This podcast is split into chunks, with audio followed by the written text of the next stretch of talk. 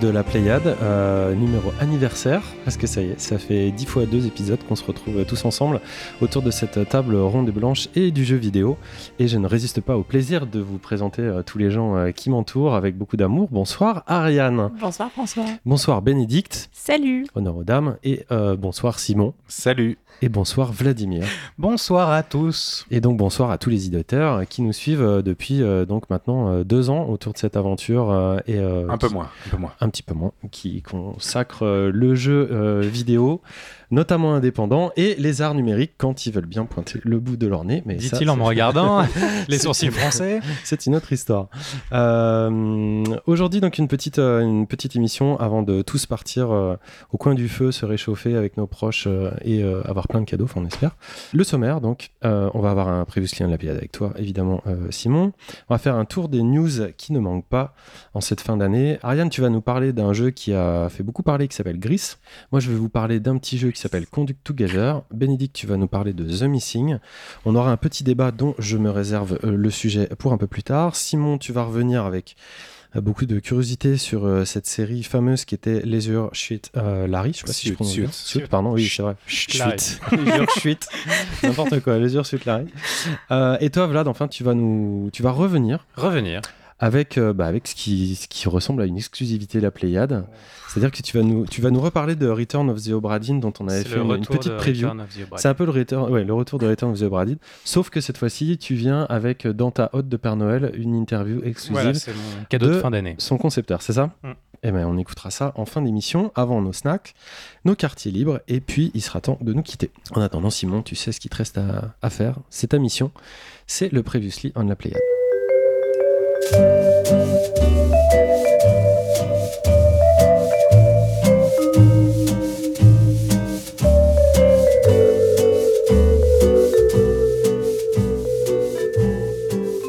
Alors Simon, qu'est-ce qui se passe sur euh, le flux des fans de la Pléiade? Eh ben, nous avons Marinade sur le brillant site lapléiade.fr qui poste son premier commentaire pour nous enjoindre, comme dirait François, à prolonger la durée de nos podcasts, figurez-vous. Euh, pour lui, je le cite, un podcast, on l'arrête, on le reprend. En tant qu'auditeur, on est un peu maître du temps. Je trouve ça assez sympa comme euh, parce que je suis un peu comme ça, un peu comme lui.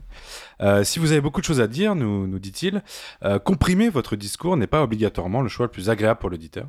Surtout que vous, avez, vous savez très bien structurer les temps de parole. Ça, c'est un petit... C'est la phase compliment. ça. ça, ça fasse compliment. Ça, c'est depuis que Thibaut fait le, le timing. hein. François, tu as réagi assez longuement d'ailleurs sur ce commentaire parce que ça te touche forcément en tant que monteur euh, exclusif de, de la Pléiade. Euh, sur, entre autres, le temps faramineux que constitue le, le montage et le fait qu'une partie des auditeurs aiment aussi les podcasts à format court. Je te laisse peut-être en parler en deux mots. Euh, oui, effectivement, j'ai répondu en détail à ce, à ce charmant euh, commentaire. Je ne vais pas forcément revenir dessus. Vous pouvez consulter notre site. Mais euh, c'est vrai que ça prend du temps, tout simplement, qu'on est une équipe réduite, euh, qu'on essaie de faire déjà un maximum et qu'enregistrer du son, bah, ça, il faut, après, il faut le produire, il faut le monter. On rappelle Et, que ouais, ça te prend des jours, des ça- jours et des jours. Ça prend ouais. beaucoup de temps. Mm. c'est pour ça qu'on essaye, qu'on essaie de passer plus de temps sur la qualité que sur la quantité. Par contre, je suis pas du tout monteur exclusif puisque c'est Thibaut qui en a la charge maintenant Tout à fait. et que l'équipe ne cesse de, de grossir. Et, euh, je pense pas qu'on soit arrivé au, au- Oui, oui, croître. Croître. Bref, que tu en tout cas, on fait, on fait, on fait comme vous en doutez, du mieux, du mieux qu'on peut. Et, euh, et c'est toujours un éternel débat de faire des émissions super longues. Euh, nous, on a pris plutôt euh, le parti pris de faire des émissions autour de deux heures. De deux heures. Ce qui est déjà un gros combat à tenir à clair. chaque fois. Mais, euh, mais voilà. Euh, donc euh, elle continue, ou il continue. Et un big up à Bénédicte euh, et sa maintenant fameuse chronique littéraire. Attention, elle va prendre la grosse tête. Euh, nous- elle nous dit quand on entendra des euh, comme ça sur France Culture dans quelques années, on pourra dire que j'y étais au début. Merci Béné. Béné, franchement, c'est marrant parce que euh, il en parle et demain tu as un entretien à la maison de Radio France, c'est ça Ouais, exactement. Ça fait plaisir. Retrouvez-moi euh, tous les soirs, toutes les nuits à 3h du matin sur France Culture. Toujours sur le glorieux site lapléiade.fr, notre Yetcha préféré, tel la tornade sur le ranch texan, nous défonce un peu tout sur le passage. C'est vrai. Il est euh, bah, pas d'accord avec nous, et nous le dit. Euh, il adore le gameplay de Red Dead 2, contrairement à nous, et il nous trouve euh, évidemment trop critique par rapport au jeu. Enfin, il, il défend Jar Jar Binks. Bon, ça, euh, c'est. Un peu le point de non-retour. Mais tu sais peu- quoi, Yetcha, on l'attend quoi. Il a qu'à revenir avec sa On bande de potes. Il était là. Parce que moi je veux bien tout entendre, mais sur Jar Jar Binks, faut pas déconner quand même. On lui claque évidemment une énorme bise. C'est tout, Euh, c'est tout pour toi, Simon? Pas du tout, j'ai pas fini. Tu balances tes, tes fins de phrases comme des fins de rubrique. Enfin, Josica Josette était en grande forme le mois dernier. Elle est longuement revenue sur les frustrations avec euh, Red Dead 2. La principale étant, et ça on en a pas trop parlé, pour elle en fait, la mort est un exemple flagrant de game design raté du jeu. Je la cite, c'est dingue de passer autant de temps à fabriquer un jeu sans réfléchir à ce qui doit se passer quand la vie du personnage tombe à zéro. Et c'est vrai quand, quand j'ai lu son message, j'ai dit mais c'est vrai que toutes les fois où je suis mort, je me dis mais ils ont pas pensé. En fait, ça a aucun lien avec tout le reste de, de l'aventure. Voilà, je voulais pas revenir sur Red Dead 2 qui nous a quand même beaucoup traumatisé. Non, surtout Mais que Vlad avait été clair. Je me souviens encore de ses mar- paroles quand il a dit ils ont collé un jeu sur une simulation. Et c'est- c'était Moi, j'ai dit ça, j'ai- me semble bien. Non, j'en ai rêvé. J'en ai rêvé cette nuit alors. Euh, juste pour euh, conclure, euh, moi je, voulais revenir sur un commentaire de Popol qui nous faisait un retour sur, nos mots sur l'émulateur PlayStation réutilisé par Sony. Et en l'occurrence, bah, je peux le citer, hein, il disait en petit complément on commence à trouver des licences faites pour éviter ce genre de cas en proposant un modèle où les entreprises qui ne souhaitent pas participer à réinjecter du code dans le projet doivent contribuer financièrement à ce dernier.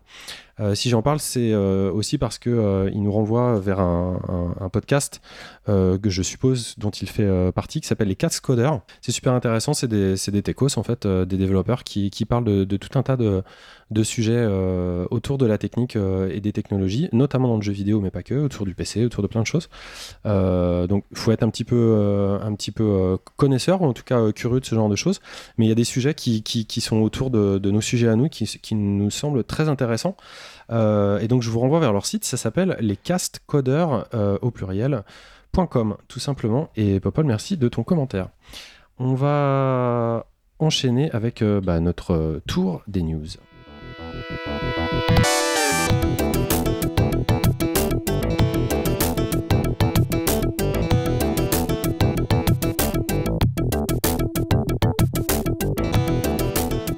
Alors, le tour des news de ce mois de décembre euh, 2018, euh, euh, je vais commencer par moi, tiens, une fois n'est pas coutume. Euh, je voulais juste revenir euh, rapidement sur un sujet qu'on avait euh, abordé le mois dernier, à savoir euh, les danses à l'intérieur de Fortnite. Euh, juste pour en reparler un petit peu et pour voir que le, sujet n'était pas, n'était pas euh, terminé, en fait, puisqu'il y a de nouveaux artistes qui se sont euh, manifestés pour réclamer leurs leurs droits au sujet de, de- ces danses qui, qui semblent, enfin, sont d'apparence hyper, hyper amicales, hyper sympathiques. voilà, c'est très simple. Comme c'est très simple de voler le travail d'autrui et puis d'en faire, d'en faire monnaie euh, sonnante et trébuchante sur le, sur le dos des artistes. Euh, du coup, c'est le, le- le Carlton. Je sais pas si vous vous rappelez de ce personnage pour les plus vieux d'entre vous. euh, qui a participé au Prince de, de Bel Air, qui a décidé de, de porter plainte pour une danse qui est. tu, tu te rappelles Ah ouais, tu, Ariane nous l'a mime, c'est quel dommage qu'on fasse pas un peu plus de YouTube ou de Vimeo. Vous pourriez en profiter. Donc, il a décidé de porter plainte pour une danse qui serait utilisée dans le jeu. Et en fait. euh, moi, ça m'a intéressé euh, à partir du, moment où je me suis posé la question si un pas de danse en fait était brevetable. Il faut savoir que Michael Jackson lui-même avait, breveté euh, euh, son fameux Moonwalk, mais en fait, comme il était super bien conseillé à l'époque, c'est pas exactement le pas de danse qu'il a, qu'il a breveté, c'est le système de chaussures qui lui permettait de faire ce pas de danse. Partant du fait que le moonwalk n'a pas été inventé par lui, mais a été euh, inventé par d'autres danseurs euh, euh, bien, le précédent, notamment James Brown, mais je sais que c'est pas non plus James Brown qui l'a inventé, c'était je crois au, début du siècle, peu importe. Au, final, on peut vraiment déposer un pas de danse comme n'importe euh, œuvre d'esprit ou œuvre artistique. Euh, donc il y a, il y a un cadre, euh, etc., qui est, qui est déposé, mais c'est tout à fait, euh, c'est tout à fait euh, faisable. Euh, donc, euh, donc euh, voilà, moi ça m'a, ça m'a intéressé de, de, de me renseigner euh, là-dessus. Euh, Simon, tu me regardes Tu Non, non, c'est que bah, je- il y a un mois, je te disais que moi, j'étais aussi allé un petit peu sur le droit, encore une fois, états-unien, hein, j'étais pas allé plus loin, mais euh, qu'on pouvait euh, déposer une chorégraphie complète, mais qu'un pas de danse était con- considéré comme un un bout, enfin un sous-ensemble de chorégraphie, et que là, la, la loi était quand même assez, euh, assez peu protectrice, disons. Après, il y, a- plusieurs choses. Par exemple, on peut avoir un, brevet pour quelque chose, le détenir, mais ce même brevet peut éventuellement être attaqué en justice euh, au niveau de sa légitimité. Et donc, euh, avoir un brevet seul ne suffit pas à s'accaparer quelque chose euh, dont, on dirait que, ça nous appartient. Euh, D'autant plus qu'il y a toujours le principe d'antériorité qui, fait, euh, qui fait office. Si on arrive à démontrer que quelqu'un a créé quelque chose avant, bah là du coup les, brevets peuvent être remis en question. Par exemple, c'est ce qui s'est passé autour du jeu vidéo, hein, tout simplement. Lorsque, euh, lorsque le jeu vidéo a démarré, il y a tout de suite eu des attaques euh, nombreuses, notamment de la part de Nintendo, euh, qui, qui a cherché à remonter l'histoire du jeu vidéo pour défendre ses propres intérêts et pour démontrer que le jeu bah, démarrait très très tôt et n'était pas le- la propriété des gens qui, qui en revendiquaient la propriété, justement. Pour ce qui concerne Fortnite, et on finira sur cette news. Enfin, en ce qui concerne cette news. Non, mais t'as raison. ouais. Non, non, mais non, parce que ça reste une T'as news. raison, c'est relou. Ça on va enchaîner. Non, non, non, ça reste Moi, une news c'est très intéressant. intéressant. Mais c'est qu'ils sont en train de se développer énormément. Comment ils s'appellent euh, les développeurs de Epic Games. Merci, Epic Games. Et qu'ils vont aller dans un côté, ils sont en train de draguer tous les indeps. Ça serait dommage de pas de pas ré- rétribuer les personnes qu'ils ont entre guillemets volées. Ouais, après, c'est pas le- non plus le sujet du siècle, mais moi, ça m'intéressait euh, juste, euh, juste au niveau de. ça m'intéressait parce que c'est pas forcément un sujet dont on parle euh, euh, souvent, et nous qui nous intéresse à différents niveaux, c'est pas toujours simple d'avoir des, des gens euh, qui viennent s'exprimer autour du droit d'auteur. Pourtant, autant que ce soit des gens de- dans le littéraire, on avait cité l'exemple du, de- du créateur de The Witcher, autant que ça soit des, des- des comédiens pour de la motion capture qui revendiquent aussi leur droit à l'image, leur droit au mouvement, que ce soit des danseurs, que ce soit des illustrateurs, par exemple dans le cadre de l'ouverture euh, de licence qu'il y a dans Beyond Good and Evil 2 pour le développement, il y a, il y a beaucoup beaucoup de domaines d'exploitation où le droit d'auteur est euh, questionné. Donc euh, c'est un sujet moi qui me paraît super intéressant et qui qu'il faudrait approfondir, que peut-être nous approfondirons, nous verrons en 2019 comment Avec un on se invité. portera. Bénédicte, Oui, alors. de quoi tu euh, voulais me parler ce mois-ci? Ma news se passe aussi à l'étranger, puisque la Chine a récemment mis en place un comité d'éthique des jeux en ligne euh, dans le cadre du processus de contrôle du gouvernement sur les jeux vidéo, dont on a beaucoup entendu parler récemment, notamment avec euh, Rainbow Six. Vous n'avez- ça- je vois vos Ça me regards, dit rien. euh, je vois vos regards vides et blancs. Si, si, Alors, si, je vais euh, si, si, citer. Ubisoft a dû retirer des, Ubisoft des images euh, un euh, peu a trop dû violentes. voilà, retirer des, des images un peu trop violentes et produire une version du jeu pour la Chine. Et euh, avait pour projet à un moment de sortir cette version censurée pour tout le monde. Ce qui a suscité l'ire des consommateurs occidentaux qui ne voulaient pas de censure. Et finalement, euh, Ubisoft s'est ravisé et a opté pour deux versions différentes. Donc euh, ça, ça fait partie d'un processus que la Chine a mis en place depuis euh, le début de l'année. Ça fait un an qu'il y a une forte, très forte censure sur euh, les jeux vidéo en Chine, ce qui a notamment beaucoup ralenti la croissance économique du jeu vidéo là-bas, qui avant était très très forte depuis euh, 2014, quand les consoles se sont enfin lancées en Chine, mais qui a connu l'année écoulée son plus bas taux de croissance. Ça reste en croissance, mais c'était assez bas. Du coup, ce nouveau comité euh, d'éthique aura notamment pour but de travailler sur des sujets comme l'addiction à Internet, les contenus inappropriés ou la myopie infantile que la Chine considère liée à l'usage intensif de jeux vidéo. T'es en train de nous faire un rapport sur une dictature qui traite le jeu vidéo, c'est ça Euh, oui. Non, mais je, juste pour peu- comprendre quel est le. D'accord. Et du coup, moi, ça, ça, je- ça m'interroge quand même beaucoup, parce que la, la Chine euh, est un acteur euh, majeur euh, du jeu vidéo, dans le sens où son marché représente voilà, forcément une, une population de consommateurs très importante pour les éditeurs de jeux vidéo, mais ça vient avec, monde, hein. voilà, ça vient avec des contraintes qui sont aussi les plus importantes au monde. Hmm. Donc, qu'est-ce que les éditeurs euh, et les consommateurs de jeux vidéo sont prêts à accepter ou non pour, euh, pour ça? Et euh, aujourd'hui, le comité aurait déjà étudié 20 jeux, en aurait rejeté 9 et demandé aux 11 autres de changer des contenus. On n'a malheureusement pas la liste des jeux, mais euh, voilà. Comme quoi, ce comité est plus qu'un simple comité consultatif. Il a vraiment un réel pouvoir euh, de censure. Après, euh, de toute façon, l'enjeu, c'est plutôt de savoir s'ils vont faire différentes versions. Euh, parce que les, que les Chinois soient soumis à la censure, ça, c'est pas une nouveauté et ça va pas changer. Bien sûr.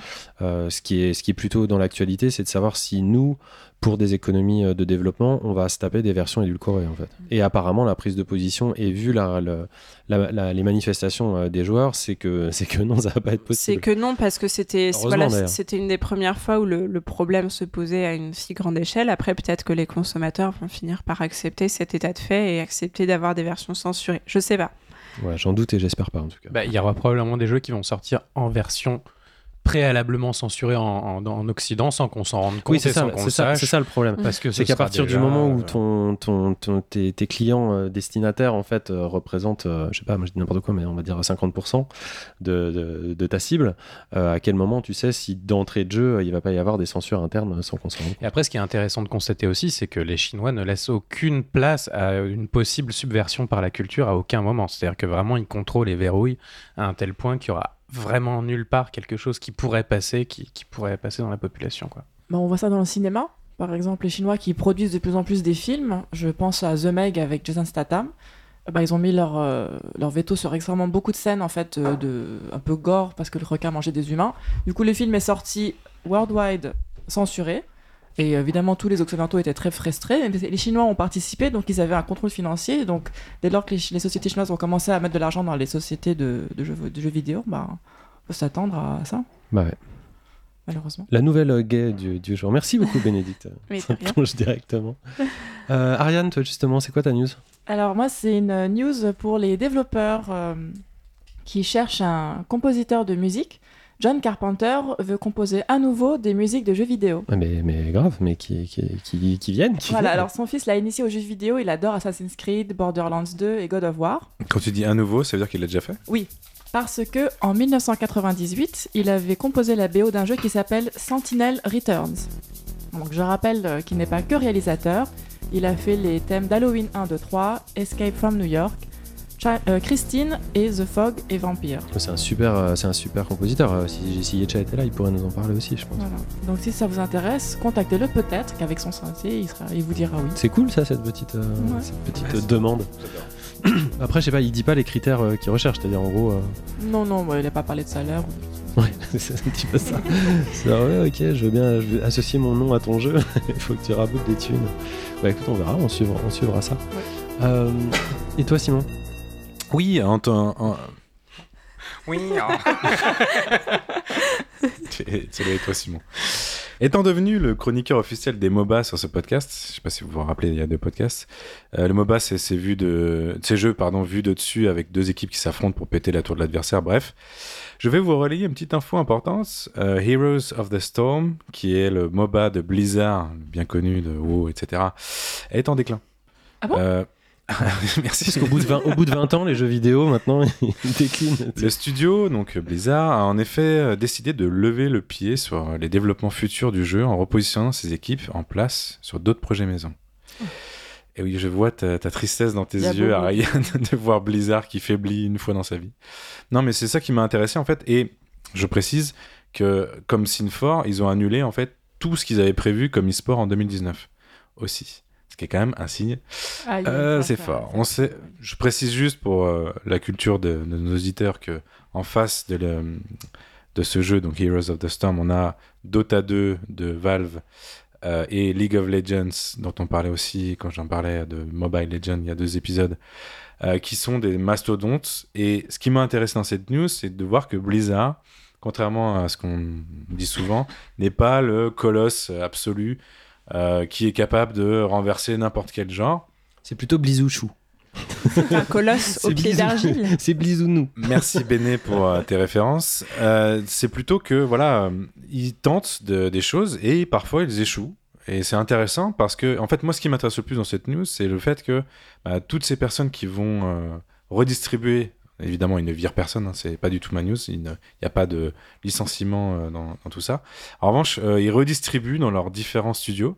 On sait qu'il y a euh, Diablo 4, Il y a etc mobile. on se dit que ça peut être une bonne chose pour les futurs développements de Blizzard et peut-être que ça peut leur permettre de se mettre dans une position un peu plus humble que ce que euh, on voit d'habitude, c'est-à-dire bah de toute façon dès qu'on sort quelque chose, on va tout défoncer. Bah là non, ils ont pas réussi à tout défoncer. Blizzard de tout. Une belle leçon d'humilité, en somme. Euh... Ok. Non, je crois qu'il reste ce tour des news via l'anarchie. Et il reste que toi, euh, Vladimir, c'est ça? Absolument. J'ai deux actualités euh, ce mois-ci. D'abord des nouvelles du, du jeu de l'année, du vrai jeu de l'année, Céleste. Donc, euh, Matt Thorson vient de, de publier un, un nouveau mode de, un nouveau mode de jeu qui s'appelle Variants, euh, qui est destiné à toutes les personnes qui ont déjà terminé les phases C. Euh, donc si vous ne saviez pas qu'il y avait des C, je vous, en conjure, retournez vous flageller de bonheur euh, dans Céleste. Euh, donc ce, nouveau mode de jeu permet à n'importe quel moment de, modifier des, paramètres, par exemple d'accélérer le jeu si vous le trouvez un peu trop lent par exemple, ou d'inverser les, les touches, ou alors de pouvoir donner une courbe au super saut, et surtout euh, de pouvoir rendre votre personnage invisible. Donc là vous jouez vraiment à l'aveugle, et là je pense qu'on est... euh, Céleste nous accompagne vraiment vers l'étape ultime du, développement de l'être humain, c'est-à-dire mieux que le yoga et le LSD, une espèce de fusion euh, euh, cosmique, voilà, où on atteint, un- un- on devient un être de pure conscience et on est. C'est ce que t'as vécu? Euh, bah, c'est c'est- c'est ce vers quoi Céleste nous mène de toute façon, c'est qu'on n'est plus, euh, on est, on est, voilà, on n'est plus que des humains, on n'est est plus qu'une lumière, on est, voilà, on, on est une chose. euh, On est un être céleste. C'est exactement, voilà, Oh. exactement. Faut pas le dire trop fort parce que si Béné, elle va risque de quitter le plateau dans la seconde pour, aller Pour aller dans jouer. ce DLC. Enchaîne, enchaîne, enchaîne. c'est un mode de jeu. euh, Ouais, oui, c'est une, Oui, mais j'ai pas terminé toutes les phases. T'as pas toutes les phrases Et ma deuxième, euh, ma deuxième actualité. Ah, Je euh, sais ce que c'est. Bah, je crois. J'espère bien que tu le sais. Ah, Que tout le monde se doute que c'est la fondation du, du, du syndicat Non, c'est pas ça que Ah non, Ah, voilà, voilà. Oh, Attends. François est déçu. Je pensais que t'allais parler de Stanley Parable qui revenait. Non, non, non, non, non, ça va. De Games Workers Unite euh, UK euh, au Royaume-Uni, donc à l'initiative de, levé, Simon. Point levé comme tout de le monde. Beck. Et vous allez pas me mettre la J'ai pas de musique, euh, le... vous allez pas me mettre l'hymne de l'Union soviétique derrière, s'il vous plaît. Euh, Be- Pas cette fois. à l'initiative de Beck Lavender, Declan Peach et euh, Karn Blanco. Donc, euh, c'est un dérivé de. On en avait déjà parlé ici du Games Workers Unite, mais qui est plutôt une association pour promouvoir le syndicalisme. Et là, du coup, au, au Royaume-Uni, euh, ils ont réussi à fonder donc légalement un syndicat euh, qui est une euh, fédération semi-autonome de l'Independent Workers Union of Great Britain, l'IWGB, qui avait notamment, par exemple, ça avait fait grand bruit euh, l'année dernière, c'est eux qui avaient euh, réussi à faire, euh, à faire passer des, des contrats de, de chauffeurs Uber à Londres en salariés et d'obliger Uber à, à requalifier euh, certains conducteurs en salariés. ils sont forts. Voilà, et donc, euh, c'est, donc euh, le Games Worker Unite UK fait partie de, de, cette, euh, de cette confédération. Euh, et donc, c'est le deuxième syndicat de travailleurs euh, dans le jeu vidéo, euh, après donc le STJV euh, français. euh, qui a Pour été que, pour que les danses de Fortnite soient reconnues. Et, mais avec tout ça, on n'aura jamais des jeux aussi bien que Red Dead Redemption 2. C'est ça, c'est un peu le risque. Bah voilà. C'est un peu le risque, c'est vrai. Ça, t'es vraiment ça. Je te sens déçu, Simon. Ah, vraiment, c'est la perfidie même. Quoi. Bon, on, on enchaîne parce qu'on n'a pas, euh, on n'a pas vraiment le temps, donc euh, on va pas vous parler de l'Epic Game Store puisque Simon en a déjà parlé de toute façon. euh, avec ses ambitieuses euh, répartitions monétaires, euh, ce nouveau euh, store va favoriser les créateurs de jeux et la baisse de prix, j'espère. Et pas dire la concurrence a du bon. hein. Euh, bref, on va pas vous parler non plus de DayZ, l'un des ancêtres de Fortnite. Je sais pas comment vous dites DayZ, Daisy. Daisy Bah, chut, on n'a pas le temps d'en parler. Qui, après une early access de six longues années, s'est enfin résolu à annoncer son lancement officiel. On lui souhaite euh, bon courage. Euh, ni de Fortnite 76, qui, non content d'avoir déjà une armée Fortnite 76, ah, celui-là, Ouais. je crois que t'as- une excuse sur de Fallout 76, qui, non content d'avoir déjà une armée de vaudous contre lui, confond sac en cuir avec sac en plastique pour son édition collector. En même temps, on vous l'a déjà dit, précommandé, c'est risqué. Ni de Tony Hawk, qui ressort dans un free-to-play hein, nommé Skate Jam sur smartphone et tablette. Et ne vous demandera a priori pas cette fois de chevaucher votre iPad pour contrôler votre board, enfin on espère. Ni d'Atari qui, après l'Atari Token, continue de tout miser sur les crypto-monnaies en, annonçant- en annonçant des versions blockchain des jeux Roller Coaster, Iku- euh, Tycoon et Good Squad. Que l'époque de Pong nous semble loin. Ni Dal Low, l'antique créateur de la série Leisure Suit Larry, dont Simon va encore parler décidément, qui a décidé de revendre tous les codes sources des jeux euh, Sierra euh, qu'il avait à disposition pour le bien-être de sa piscine. Et tant pis un peu pour la communauté, hein. on lui souhaite bonne baignade mais gare au coup de soleil. Ni enfin du docteur He Jiankyu, professeur euh, chinois, euh, euh, qui s'est vanté d'avoir fait naître les premiers bébés humains génétiquement modifiés, et ce en contradiction profonde avec l'ensemble de l'éthique mondiale sur ce sujet. Ne regardez pas comme ça, ça n'a aucun rapport avec nous, mais en fait, si, beaucoup, euh, tout en fait.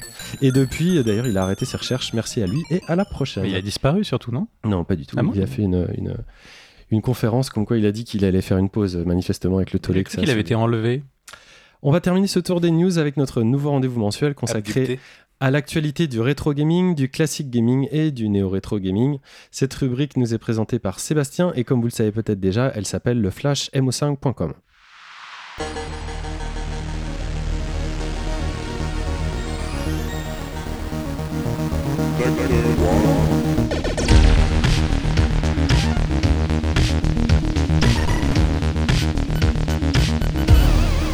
Bonjour et bienvenue sur le Flash MO5.com, votre nouveau rendez-vous mensuel sur l'actualité du rétro gaming et de la culture numérique. Sans plus attendre, on revient sur les 5 infos qu'il fallait retenir ce mois-ci. Cette année, on fête les 20 ans de Half-Life. Le jeu de Valve jouit d'une communauté de fans incroyablement passionnés. Les plus fous sont sans doute les membres de Crowbar Collective qui essaient de porter le FPS sur le moteur de son successeur, Source. Ce jeu s'appelle Black Mesa et il a même été le tout premier validé sur la plateforme Greenlight en 2012. Or, il manquait encore la dernière partie de l'aventure. Celle-ci a été améliorée au point d'en faire un nouveau chapitre d'environ 6 heures qui devrait sortir théoriquement au second semestre 2019 sur PC. Au printemps 2016, le légendaire compositeur Chris Hulsbeck lançait une campagne Kickstarter pour financer une version orchestrale de la bande originale du jeu Turrican 2.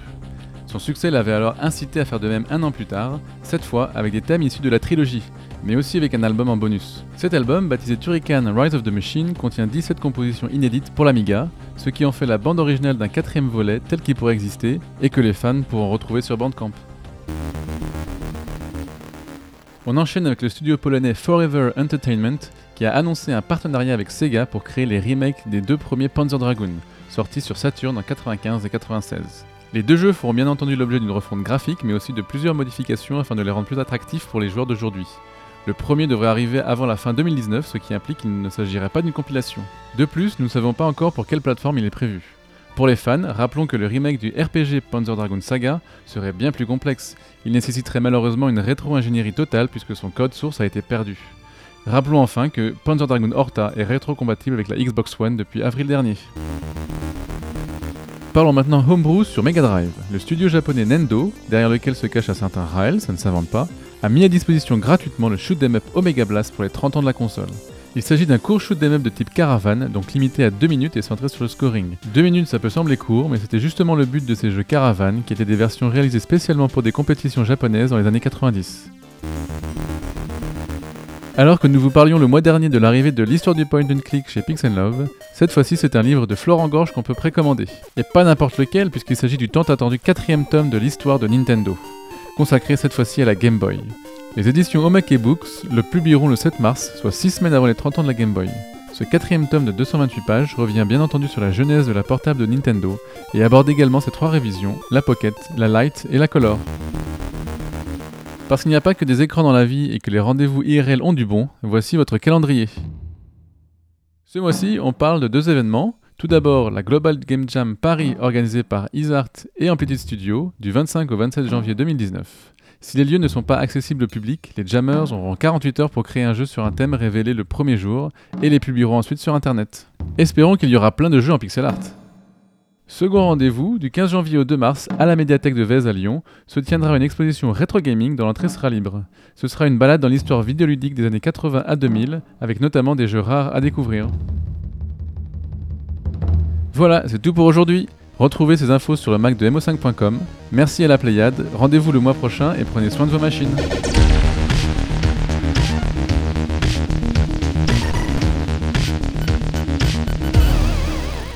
Merci pour ce flash Seb. Comme vous l'avez entendu, euh, et on vous l'a déjà dit, vous pouvez retrouver toutes ces news de façon détaillée sur le Mac de mo5.com. On va enchaîner avec euh, nos chroniques euh, et on va commencer par, euh, par toi Ariane parce que tu me regardes tendrement et du coup je me dis que c'est ça que tu veux, c'est commencer. Oui. On va enchaîner avec un jeu aussi tendre qui, fait, qui fait beaucoup parler de lui et qui nous excite assez pas mal autour de la table. Et c'est un jeu espagnol je crois qui s'appelle Gris.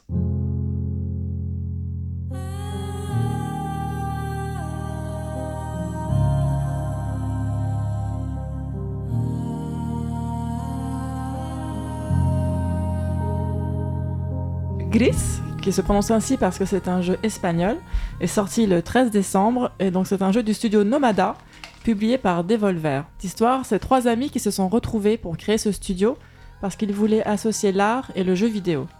Donc Gris est leur premier jeu, c'est pour mettre en avant le style d'un artiste pour interagir dans un monde merveilleux. Donc l'artiste en question dans ce jeu s'appelle Conrad Rosette. Je vais juste parler très rapidement de lui parce qu'il a, beaucoup de talent. C'est quelqu'un qui en fait a diffusé ses illustrations sur internet et qui a réussi à se faire connaître, qui a ensuite travaillé pour Zara et ensuite a fait des expos dans le monde. Et maintenant il est professeur d'illustration à l'école euh, du design à Barcelone. Donc Gris est une euh, jeune fille perdue dans son monde qui un jour perd sa voix. Je pense que c'est un symbole euh, pour la perte. Quelle qu'elle soit en chacun de nous, c'est le symbole très fort que, que dégage le jeu. Et donc dans ce jeu, la douleur prend la forme d'oiseau noir et d'une forme changeante, goudronneuse, qui poursuit la jeune fille de plus en plus intensément. Donc on démarre le jeu avec Gris qui chante. C'est une toute petite femme qui est assise euh, dans la main d'une énorme statue qui représente une femme, qui est un peu en ruine, un peu fêlée, et, euh, et elle perd sa voix. Donc arrachée à son féminin, elle, est, elle tombe en fait de cette statue et elle se retrouve affaiblie et seule dans un monde merveilleux avec une robe qui ressemble euh, à une très belle cape. Et donc en fait, cette robe, ce sera la clé de ses capacités. Et, euh, et au fur et à mesure du jeu, elle prendra plusieurs aspects pour l'aider à se mouvoir dans le monde. Donc ce sera un parachute ou un deltaplane euh, ou une enclume par exemple. Donc plus le jeu avance, plus Gris devient forte et euh, on voit qu'elle essaie d'échapper en fait à sa peur qui la poursuit euh, sous forme de cet objet noir. Donc en fait c'est un, jeu sans danger, sans mort, sans piège. C'est vraiment agréable. C'est un peu comme Far Lone Sales qu'on avait présenté ensemble, Ah Simon. tout à fait. ouais. Euh, c'est très fluide et aérien. Euh, c'est un vrai plaisir de se promener. J'ai rarement vu un jeu aussi agréable et poétique, mais ce n'est pas un jeu lent et ennuyeux. Donc ça c'est bien. Euh, au contraire, c'est très vif et très rapide. Le- les mouvements sont vraiment très. Il y a beaucoup d'énergie. Elle, elle bouge très rapidement. On s'endort pas du tout, donc c'est très bien. Par contre, c'est un jeu extrêmement triste. Ça, c'est vraiment dès le début. j'ai eu un nœud dans la gorge qui se resserrait, qui se resserrait à la fin du jeu. Bah, j'ai j'ai lâché des larmes parce que c'est- c'était trop plein d'émotions. C'est il y a, il y a- il y a aucune parole, il y a aucun mot dans le jeu, mais je crois que c'est le mélange de la musique et de l'artiste. euh, de- Qui est sublime, hein, on l'entend en plus Ah oui, euh, oui, vraiment oui. derrière, elle Mais ça, hein. ça parle de quelque chose. Il y a un message. Oui. Si tu dis que c'est triste, c'est que sans, sans parler, sans, euh, ça arrive à exprimer des choses. euh, Alors dans, le- dans le- l'introduction, c'est la voix, mais on sent vraiment que c'est autre chose qui est lié au féminin, qui est lié à... C'est jamais expliqué, mais chacun peut du coup euh, y mettre sa propre, projeter. sa propre perte. Voilà. Donc c'est vraiment euh, sans doute un des plus beaux jeux auxquels j'ai joué ces dernières années. euh, C'était incroyable. Ah, au niveau de la DA, c'est bon, évidemment, hein, mais tout le monde en parle, mais c'est un truc, c'est un truc de fou quand même. hein. Ouais, ouais, ouais. Donc chaque tableau représente une couleur et un thème spécifique. Donc il y a des forêts, des caves aquatiques, des cieux célestes. Euh, il faut récupérer sur le chemin, en fait, des, euh, des orbes lumineux et musicaux qui vont compléter une constellation qui conduit Gris à, quelque part. Donc moi j'ai pensé que c'était euh, une espèce de paradis, mais je pense que chacun est, est, ouvert à sa propre interprétation de, de, ce, qui, de ce, qui, ce qui leur plaît. Et donc sur le chemin, on croisera bri- brièvement quelques petits amis. Mais c'est juste des petites créatures qui donnent des indices, qui nous aident à passer des puzzles, et ensuite elles s'en vont. Donc c'est aussi un peu triste parce qu'en fait les personnes qu'elles croisent, euh, c'est juste vraiment le moment, le moment T, et puis après la vie reprend son cours et elle revient seule. Donc le passage entre chaque tableau est somptueux, c'est une tache d'aquarelle qui bave sur le papier, qui se mélange avec d'autres couleurs et qui nous révèle le prochain chapitre. Donc en fait, je pense que euh, le code artistique, ça a été un jeu ancré à l'aquarelle, avec des touches de crayon qu'ils ont laissées dans le jeu et des textures papier canson. Donc c'est un vrai régal pour les yeux, euh, c'est vraiment sublime. La musique est composée par Berliniste. Euh, c'est un mélange de Hans Zimmer, de Interstellar et de Ludovico Einaudi. Ouais, c'est très très bien décrit. Euh, et je vois que tu fronces, mais ça, ça rend vraiment très bien. C'est du piano avec, euh, je sais pas, un, un fond de Jean-Sébastien Bach, c'est c'est magnifique. Bah, Je, je comprends pourquoi il fronce les sourcils, c'est parce que c'est on, on est quand même un tout petit peu à la limite. C'est Hans Zimmer qui te fait froncer les sourcils, non? Interstellar, enfin, Ouais, c'est tout, ça, tout ça là. ça Mm. oui, ah non, enfin non, non, enfin, euh, bref, on va pas lancer un débat. Juste Mais, la euh, musique. C'est pas, en tout cas, c'est pas hyper original, mais c'est quand même très joli. et Ça remplit vraiment le taf, quoi. Voilà, exactement. Attends, Interstellar, euh, Interstellar, quoi. Ouais, non, mais voilà. Ah non, mais un laisse tomber. euh. Ah, le débat. Ah non, c'est Euh, pas possible. Donc le jeu dure environ 5-6 heures, donc moi ça m'a pris ce temps-là parce que je me suis arrêtée pour admirer les fonds. Et c'est vrai que c'est un jeu où il faut beaucoup sauter. Et moi je sais pas sauter, j'ai jamais été bonne à Super Mario, donc je me suis reprise à plein de fois pour faire des sauts parce qu'il y a quand même des, synchronicités à respecter, c'est pas toujours facile pour moi. Mais sinon, on peut, il peut être terminé en moins de 3 heures. Il est disponible sur Nintendo Switch, Steam, PC Mac et coûte seulement 16,99€. C'est marrant quand tu, quand tu cites euh, Mario parce que euh, justement, euh, bizarrement, j'y pensais aussi. euh, tout à l'heure, on, était euh, dans, le flash euh, mo5.com. Euh, c'est vraiment des jeux jonction pour moi. J'ai beaucoup pensé à Ori quand j'ai joué à ça. Pas du tout parce qu'ils se ressemblent, mais, mais pour le plaisir d'avoir vécu les deux époques en fait. Pour le plaisir d'avoir et vécu ce que c'était qu'un platformer euh, 2D euh, à, sa, à sa naissance et pour le plaisir de se dire c'est quoi un platformer euh, à l'aube de 2020 en fait? C'est euh, bah c'est ça. C'est Gris en fait. C'est du pur euh, bonheur. C'est euh, savoir euh, transcender un petit peu euh, le, le gameplay et puis euh, le mélanger avec euh, de- de- d'une technique d'aujourd'hui et des émotions euh, vraiment contemporaines. C'est euh, c'est un petit bijou hein, ce jeu. Il faut Ah absolument oui, euh, il faut absolument y jouer Euh, est-ce que est-ce que au niveau du gameplay toi tu tu trouvais que c'était suffisamment condensé euh, suffisamment euh, jouable? Qu'est-ce qu'on pourrait dire aux gens qui pensent que c'est trop parti par exemple? Parce que ça ressemble tu sais comme tous les jeux qui sont trop beaux on, on- on a une défiance euh, un peu réflexe qui se dit ouais non, bon, ils ont tout mis dans la DA et puis en fait le, le Ça- jeu va le jeu va être chiant quoi tu Peut-être vois. ça manque de challenge ou de. euh, Alors non, parce que c'est un jeu en fait où il y a des, des puzzles, donc il faut réfléchir à comment chercher une orbe pour euh, un orbe pour euh, pour débloquer un passage. Alors il paraît qu'il y a des passages secrets pour débloquer d'autres capacités euh, pour la robe. Je ne les ai pas trouvés, mais c'est vrai qu'il y a comme dans Super Mario des tunnels, des ponts à casser pour ouvrir une nouvelle grotte où il y a des choses cachées avec des des, des petits challenges. Donc euh, moi je me suis pas du tout il ennuyée. y a beaucoup de journées aussi hein, dans les influences hein, euh. Finalement, c'est pas tant un platformer que ça en fait par rapport à ce que tu viens de dire non, justement. non, c'est plus l'histoire. Non, Ouais. quand je dis plateforme, c'est parce qu'on le range et quand tu Oui. vois, tu vois, on voit ça de ces 2D, et puis il y a un personnage qui saute, et, euh, et quelqu'un qui connaîtrait mal le jeu vidéo Hmm. pourrait presque s'apparenter, il pourrait te lâcher un truc, ah oui, c'est un Mario. Évidemment que non. Mais, Moi, ce qui m'intéresse le plus, c'est tes émotions, en fait. Enfin, t'as démarré avec ça, on n'en parle plus là, mais euh, je, je vois, enfin, je vois pas comment euh, ce jeu a pu te procurer autant d'émotions, mais je pense qu'il faut le vivre, il faut le, il faut l'avoir en main. Et En fait- euh, c'est incroyable de finir. Enfin, c'est rare qu'on se dise à la fin d'un jeu, bah, je me suis mis, euh, je me suis mis à, à pleurer, quoi. En fait, c'est l'introduction. Commence avec une, une toute petite cinématique de cette jeune femme dans la main. La musique est très forte, elle est très jolie et tout de suite elle est très fragile. Donc, en tout cas pour moi, ça m'a ça m'a parlé. Je me suis dit, Oh, la pauvre petite, la pauvre chose. Et après, elle tombe, elle tombe, elle tombe, elle tombe. Et là, elle tombe par terre et c'est le début du jeu où elle est, elle marche à peine, elle a du mal à soulever. Et en fait, c'est toi qui vas l'aider à, à prendre, euh, à garder- gagner de la force. Mais ce qui est intéressant, c'est qu'il donc, il y a une, une évolution. Oui. Et jusqu'au bout, et à la fin, il y a un Elle genre de consécration. Voilà. Voilà. et ouais. Non, mais c'est. Moi, c'est plus ça qui m'intéresse que le côté plateforme. Où je suis pas sûr que ce soit le, le genre de jeu qui va révolutionner quoi que ce soit au niveau plateforme. En revanche, exprimer des choses sans rien dire, enfin, on en a parlé souvent hein, dans ce podcast, mais euh, faire transparaître un peu des émotions euh, à partir de choses, euh, ben, on l'a dit, abstraites mais arty, etc. Ça, c'est ça, je trouve ça vraiment intéressant. Et puis il y a des petits rappels dans le jeu. Il y a souvent, par exemple, des énormes temples avec des statues de femmes cassées, fêlées. Donc on sent quand même qu'il y a une, une part de, de féminité très forte qui est remise en question. Et, euh, et ce jeu, oui, est- est- c'est vraiment centré autour du féminin, je trouve. Et, et la ouais. fin est. Ah oui, pour moi, c'était très très fort. Là. Béné, tu voulais dire un truc? Oui, tu disais euh, au début que hum, Gris avait été fait pour mettre en valeur le travail d'un artiste. Et du coup, concrètement, au niveau de, de la création du jeu, en gros, il a, il a donné plein de décors, plein d'intentions euh, artistiques pour le jeu. Et euh, l'histoire et le gameplay se sont construits vraiment autour de ça. C'est comme ça que, ou tu, peut-être que tu, tu sais pas, je te pose une question. j'ai essayé euh. de les, les contacter, mais j'ai pas pu leur parler malheureusement. J'ai regardé le travail de, de Conrad Rossett et en fait, c'est lui qui a, euh, qui a une, une patte artistique très forte. Donc, quand tu vois ses autres, euh, ses autres dessins, on, voit le, le visage, les cheveux. Donc je pense que c'est autour de, cette, euh, de ce qu'a inspiré en fait son art. Ils se sont dit ah on veut vraiment pouvoir euh, faire bouger une jeune femme euh, comme tu les dessines dans un monde merveilleux donc et je pense que c'est peut-être Oui. de là qu'ils ont commencé à tisser. Il avait une imagerie tellement forte en Très, fait très que forte, ça ouais. pouvait inspirer une véritable expérience interactive. Exactement. En tout cas, euh, sacré jeu euh, de Nomada Studio, un sacré premier jeu euh, Oui, premier édité jeu. par Devolver euh, direct, hein, c'est toujours bien.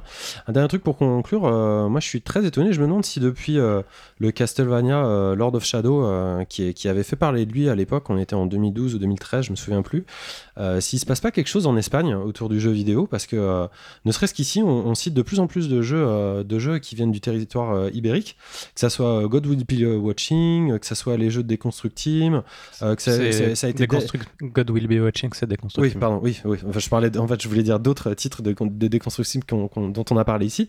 De. Dead- Deadlight, Deadlight aussi, qui était sorti, qui était très bien. Rhyme, Monkeys. qui a été Rhyme. critiqué, mais qui a fait parler de lui. Euh, Feed the Monkey. Monkey, euh, Do Not Feed the Monkeys. Euh, Il y a euh, The Red String Club aussi, mais c'est aussi Team.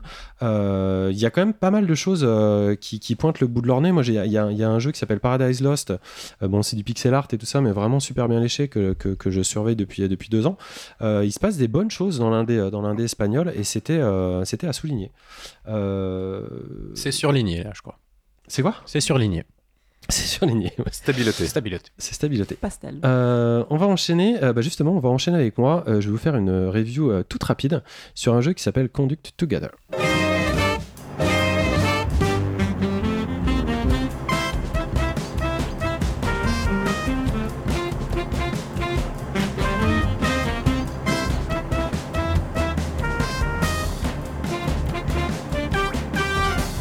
Alors Conduct Together, qu'est-ce que c'est Euh, C'est c'est un petit jeu qui est développé par un développeur euh, danois euh, de Copenhague qui s'appelle Northplay et qui a été publié en décembre 2018 sur la Nintendo Switch. Pour tout avouer, c'est le quatrième opus d'une série, moi je l'ai découvert, qui a démarré en 2016 avec un jeu qui s'appelait Conduct 10, et ensuite ça a été Conduct Deluxe, puis Conduct AR. Qu'est-ce que c'est? En fait, c'est un simulateur d'aiguillage de train. Et moi, quand je l'ai vu, euh, bah, il avait tout pour me plaire. hein. Donc, euh, je sais pas si je suis clair quand je dis aiguillage de train, mais en gros, vous, avez une map avec, euh, des petits, des petits chouchous, des petits chemins de fer animés, et vous devez contrôler des, aiguillages, tout simplement pour éviter que les trains se rentrent dedans. Et moi, eh ben, moi, j'ai- pas de blocage de, déviance et de passion pour les, les petits chemins de fer. Ouais. Non, non, c'est vrai. je l'avouerai sinon. Mais euh, je dois avouer que quand j'ai vu le, quand trailer, en fait, euh, euh, j'ai vu mon argent partir directement dans ce jeu. C'est-à-dire qu'il fallait absolument que je joue à ce truc. C'est certainement l'aspect coloré et l'aspect simple qui m'a attiré quand on a mal à la tête comme j'avais le- les mois derniers et qu'il fait gris. Euh, ça, ça fait du bien en fait ce, ce genre de jeu et moi c'est ce qui m'a branché. D'accord, mais on, on fait quoi dans ce jeu? Mais je te l'ai dit en fait. On- D'accord, t'as déjà tout dit. Excuse-moi Excuse-moi de spoiler ta chronique. J'ai presque tout dit, après je t'ai pas dit toutes les modalités, mais c'est un jeu où tu, où tu ne contrôles que des, des, des, des aiguillages. Les trains arrivent de façon euh, aléatoire, essaie de pas casser toute la table pendant que je te parle, s'il te plaît. C'est Et en fait, tu dois, euh, les trains arrivent à une gare, ils chargent des gens, par exemple rouges, et tu te dois de faire arriver les, les, les, les passagers à la gare rouge. rouge. Et donc il y a différents codes couleurs, il y a différents trains, et il faut éviter que tout ce bon monde euh, se rentre dedans, parce qu'évidemment, euh, ce n'est pas juste de regarder des petits, des petits, des petits trains euh, faire, faire leur, euh, j'allais dire, j'ai fait dire leurs besoins, leur chemin. Euh, c'est qu'il faut éviter euh, toutes les collisions, et les collisions peuvent être nombreuses, car euh, bon, il y a, y a- euh, ouais, nombreuses. Y a un didacticiel qui est directement intégré avant même qu'on voit la page de présentation du jeu. Euh, et une petite musique euh, jazzy euh, qui en, en- en sort, qui semble tout droit sortie d'un film Pixar. Donc là aussi, hein, on est dans le doudou concept, il n'y a, pas de souci, ça va avec, euh, l'hiver euh, ambiant. Et c'est quand même un concept un peu bizarre parce que c'est au train de s'arrêter et pas au bus ou pas à la voiture. hein. C'est-à-dire que si tu as un passage à niveau, c'est la, la voiture qui passe et c'est toi qui devais faire arrêter le train et non pas le contraire comme c'est le cas dans la réalité. Donc le jeu, euh, eh ben c'est ça. Euh, c'est tout simplement ça. C'est- entre un Snake, si vous voulez, et un Airline Conqueror ou un Flight Control. Je sais pas si vous vous rappelez de ce, de ce genre de jeu. Moi j'étais dingue de ça. Où euh, en fait euh, tu dois contrôler plein d'avions qui doivent atterrir sur le même aéroport. Et il y en a au bout d'un moment, il y en a un, mais tu vois, au bout d'un moment, il y en a 60. Il faut éviter les collisions. Et je ne sais, tu me regardes avec un regard bizarre, mais moi j'adore, ça me rend dingue et ça je- me, non, ça me fait pas. du bien de, de jouer à ce genre Je de jeu. pense Ça, à me, Mini Metro. je ça me canalise. Et ben exactement, c'est un Il y a petit pas peu de le problème. dans Mini Metro. Non, mais Il y a une logique. il a, il a raison parce que, parce que ce jeu, euh, euh, c'est peut-être là l'un de ses problèmes principaux. C'est qu'en fait, il est pas très original. En fait, il y a beaucoup de jeux qui reposent sur ce genre de, de gameplay, voire même exactement les, les mêmes, sur différentes plateformes. Ça fait un peu des années que ça existe. Mini Metro en est un exemple, même si Mini Metro, il n'y a, pas de- il y a pas de collision. Là, c'est plutôt l'aspect euh, complètement choubi qui m'a qui m'a qui m'a branché. Mais me regarde pas comme ça. Je, te regarde. je te regarde pas. Tout Tu de- as, tu, as, tu as joué au Zelda euh, Train? Ah bah j'avais adoré. Mais voilà, parce que Ah, là, ça me fait vraiment penser à Spirit Tracks. Spirit Tracks, merci. Mais c'est exactement ça. C'est tu te mets sur un rail et puis tu pars à l'aventure. Enfin, sur le rail. Non non mais là là là c'est C'est-à-dire est, l'aventure mais là, à on peu est- près sur le rail, quoi. Tu... on est très loin. C'est Spirit Tracks euh, amputé de, de 80% du jeu. hein. Et puis dans Spirit Tracks, tu contrôlais pas plein de trains pour éviter des collisions. Tu contrôlais, je crois, des chemins. T'avais un petit peu des trucs d'aiguillage pour te pour contrôler ton chemin. Mais là, en fait, euh, ce, qui, ce qui est rigolo, en fait, c'est que j'avais j'ai acheté ce jeu dans, dans, dans l'optique de pas me prendre la tête et vraiment parce que j'avais juste absolument aucune euh, plus aucun potentiel cognitif euh, à mettre dans un jeu vidéo. J'étais au bord du au bord du burn-out de la violence. Et donc tout cet aspect festif, coloré, tout ça, ça euh, ça m'a vachement attiré. Et puis une fois que j'ai lancé une, deux, trois parties, que j'ai commencé à gagner mes petites coupes, euh, mes trucs comme ça, en me disant mais ce jeu est trop choubi, c'est génial. En fait, il y a eu un train, puis un deuxième train, puis un troisième train, et en fait c'est une horreur. C'est-à-dire que c'est le jeu ultra compliqué où il arrive que des accidents toutes les deux secondes, et les, développeurs te laissent ces messages genre oui oui on sait notre jeu est difficile, mais allez-y persévérez, c'est de votre faute, etc. Et euh, bah bref, c'est hy- c'est hyper fun. C'est hyper bien fait, ça débarque pas sur Switch par hasard, les réglages sont aux petits oignons. Euh, le, développement du jeu en lui-même et sa complexité est aussi hyper bien réglé, c'est-à-dire que ça démarre tout gentil et ça ne fait que s'enrichir euh, de petites choses euh, et de, petits ajouts dans le gameplay, de petites complexités supplémentaires, etc.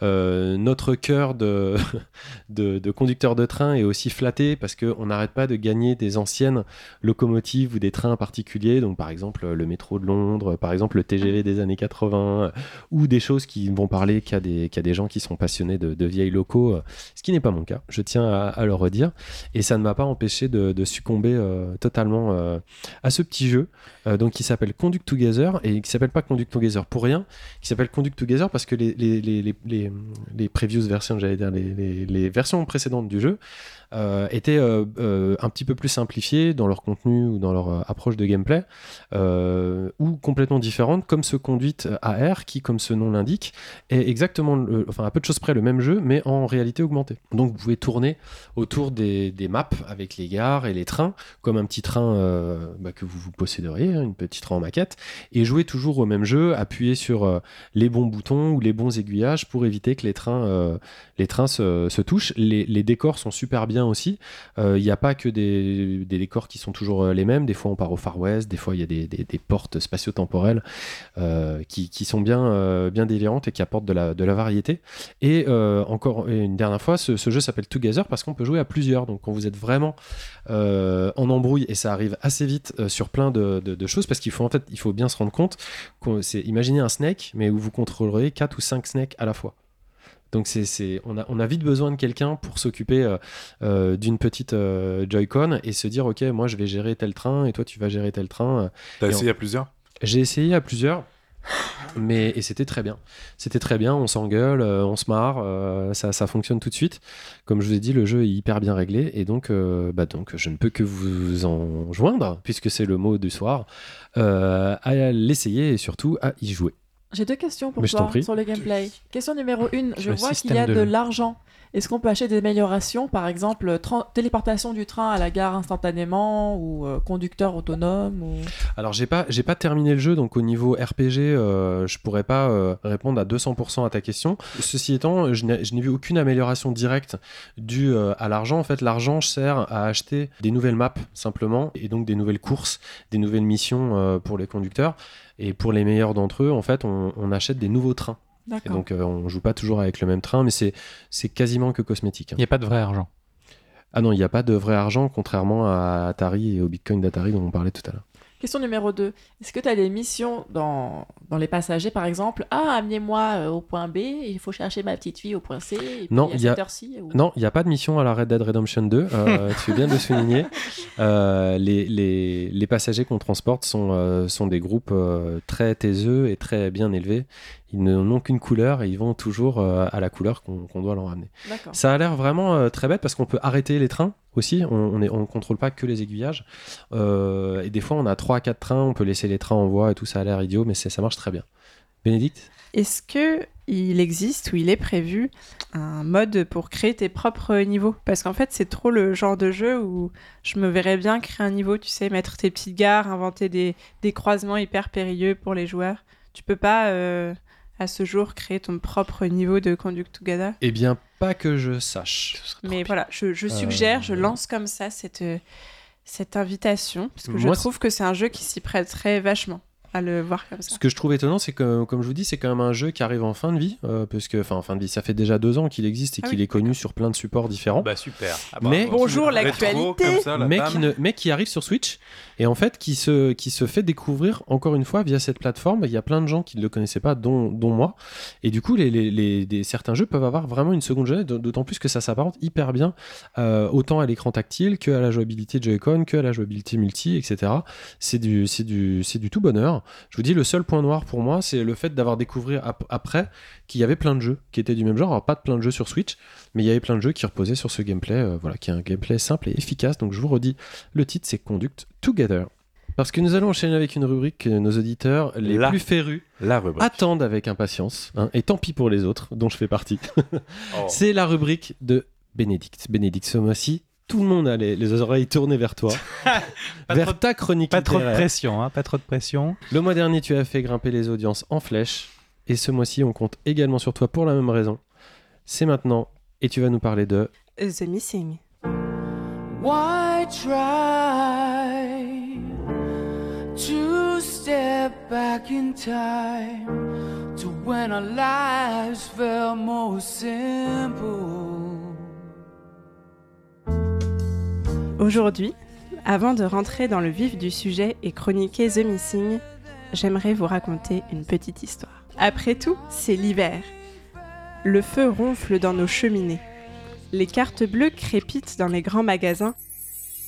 Les ventres éclatent sous la pression conjuguée de la dinde de mamie et du torboyau de papy.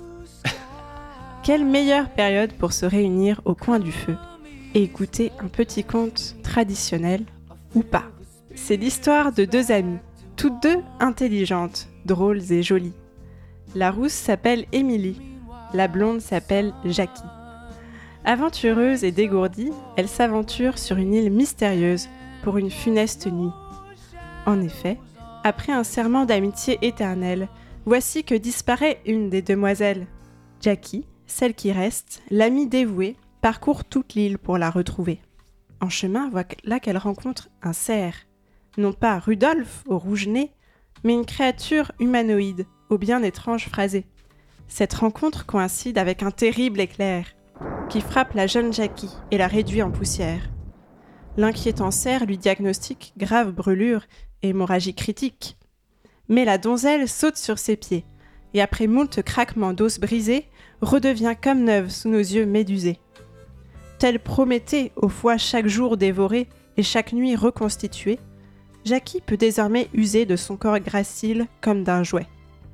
Bras et jambes serviront de projectiles. Et même devenue femme tronc, notre héroïne reste habile. Elle s'enflamme sur commande pour tout brûler sur son passage, et se craque la nuque pour inverser le paysage. La souffrance reste présente, mais notre dévouée Jackie est prête à tous les maux pour retrouver Émilie. Voilà, donc si vous ne vous êtes pas encore endormi, vous l'aurez compris, cette petite histoire servait tout de même de véritable introduction à ma chronique du jeu The Missing. Titre complet The Missing, J.J. McField and the Island of Memories. The Missing est un jeu développé par White Owls, édité par Arc System Works, sorti en octobre. Autant vous dire que je ne pouvais pas passer à côté, car ce jeu réunit graphisme très chouette et mutilation à gogo. Bref, tout, ce que qu'on j'aime. aime. Il manquait juste du fromage. C'est un teaser en même temps. Tu as vu ça? Comme je l'évoquais dans mon petit conte de Noël, The Missing, c'est l'histoire d'une jeune fille, Jackie, alias JJ, qui recherche son amie Emily disparue pendant la nuit alors qu'elle campait sur une île mystérieuse.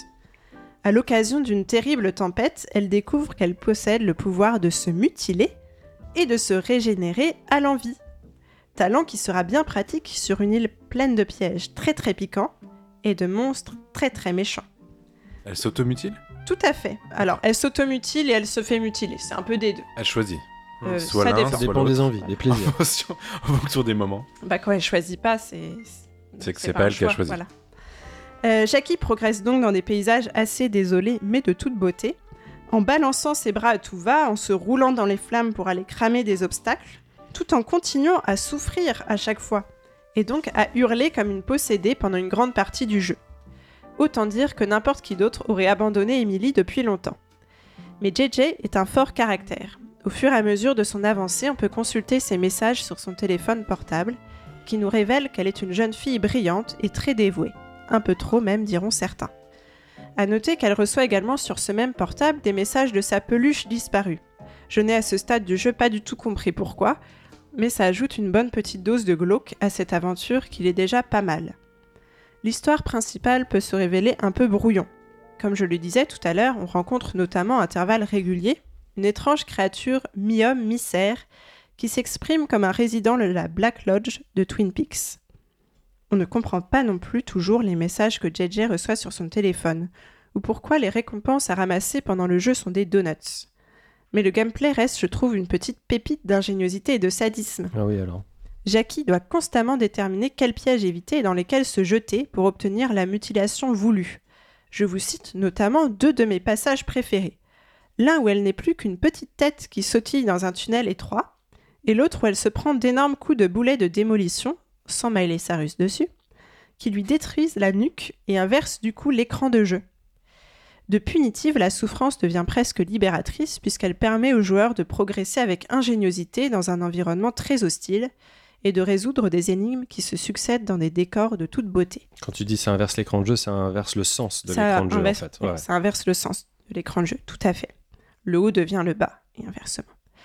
Je n'ai pas terminé le jeu, donc je ne saurais vous dire si JJ retrouve Emily, si l'homme cerf est en fait une créature de Rusty Lake qui s'est perdue dans le mauvais jeu, si tout cela ne s'avère finalement être qu'un rêve, ou si cette horrible épreuve est orchestrée depuis le début par la peluche de Jackie.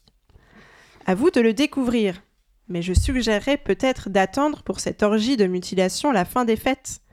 Car vous savez ce qu'on dit Pas de bras, pas de chocolat. Bravo Bravo Bravo Bravo Peace Peace Même si j'aimerais bien terminer sur un mic drop après cette punchline d'enfer, je ne le ferai pas. D'abord parce que Tu- François va me virer du podcast si je jette le matériel par terre. Ensuite, parce que je vais quand même vous redonner les infos du jeu.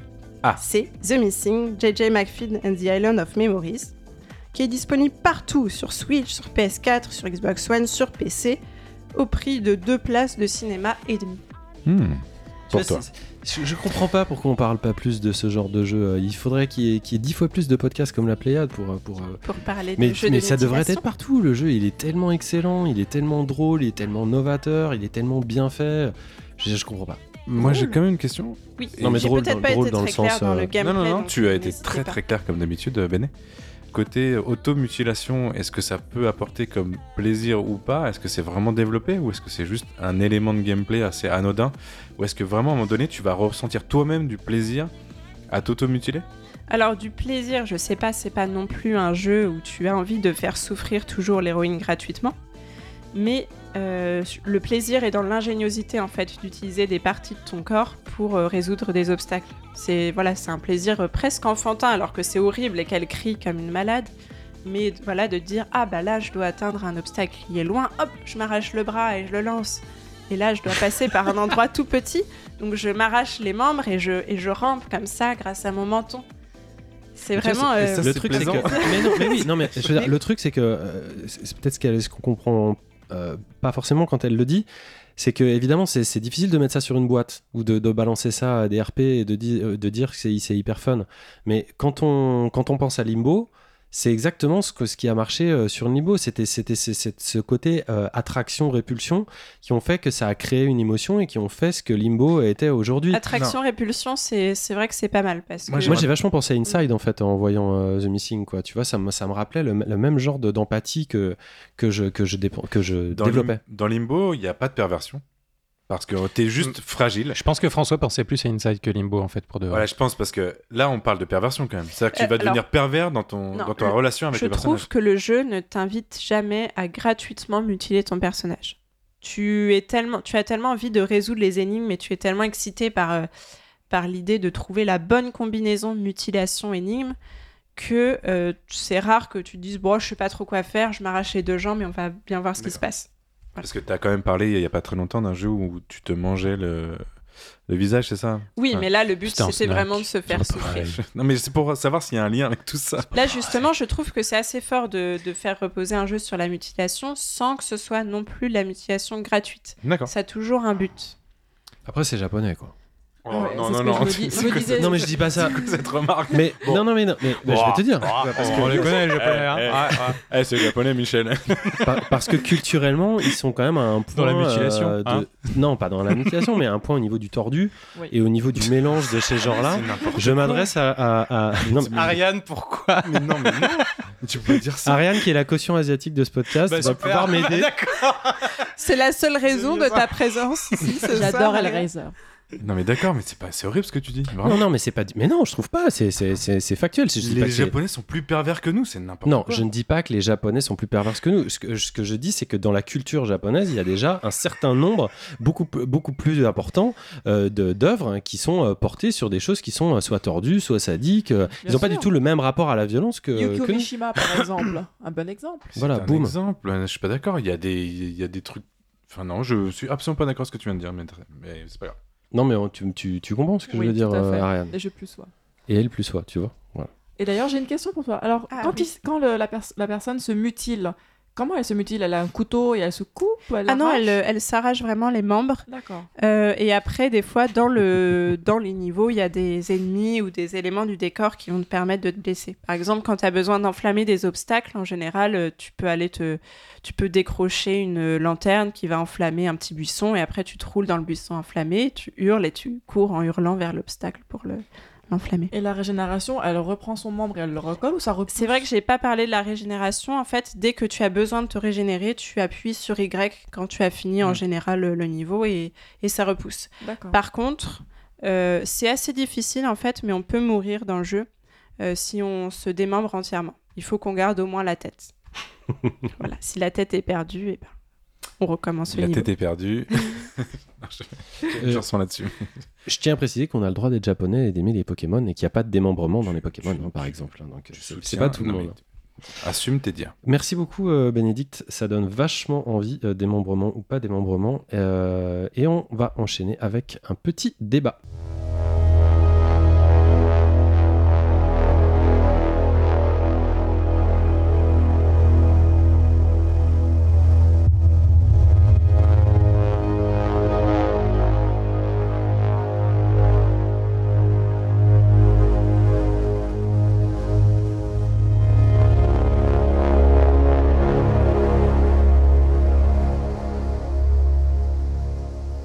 Ambiance enfumée, ambiance fond de bar, ambiance vidéo ciné-club.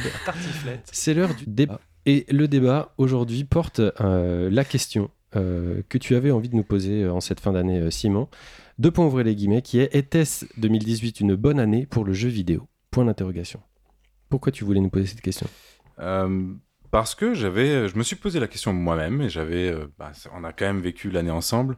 On s'est vu à peu près tous les mois et euh, en chaque fin d'année, c'est bah, j'ai presque envie de dire dix dernières années sur le forum de Silence on joue, on avait l'habitude, François, de faire un classement euh, qui Qui a- qui a lieu récompense, cette année aussi, hein, qui a euh, toujours vous lieu cette toujours année. voter, là, ouais. Voilà, c'est ça.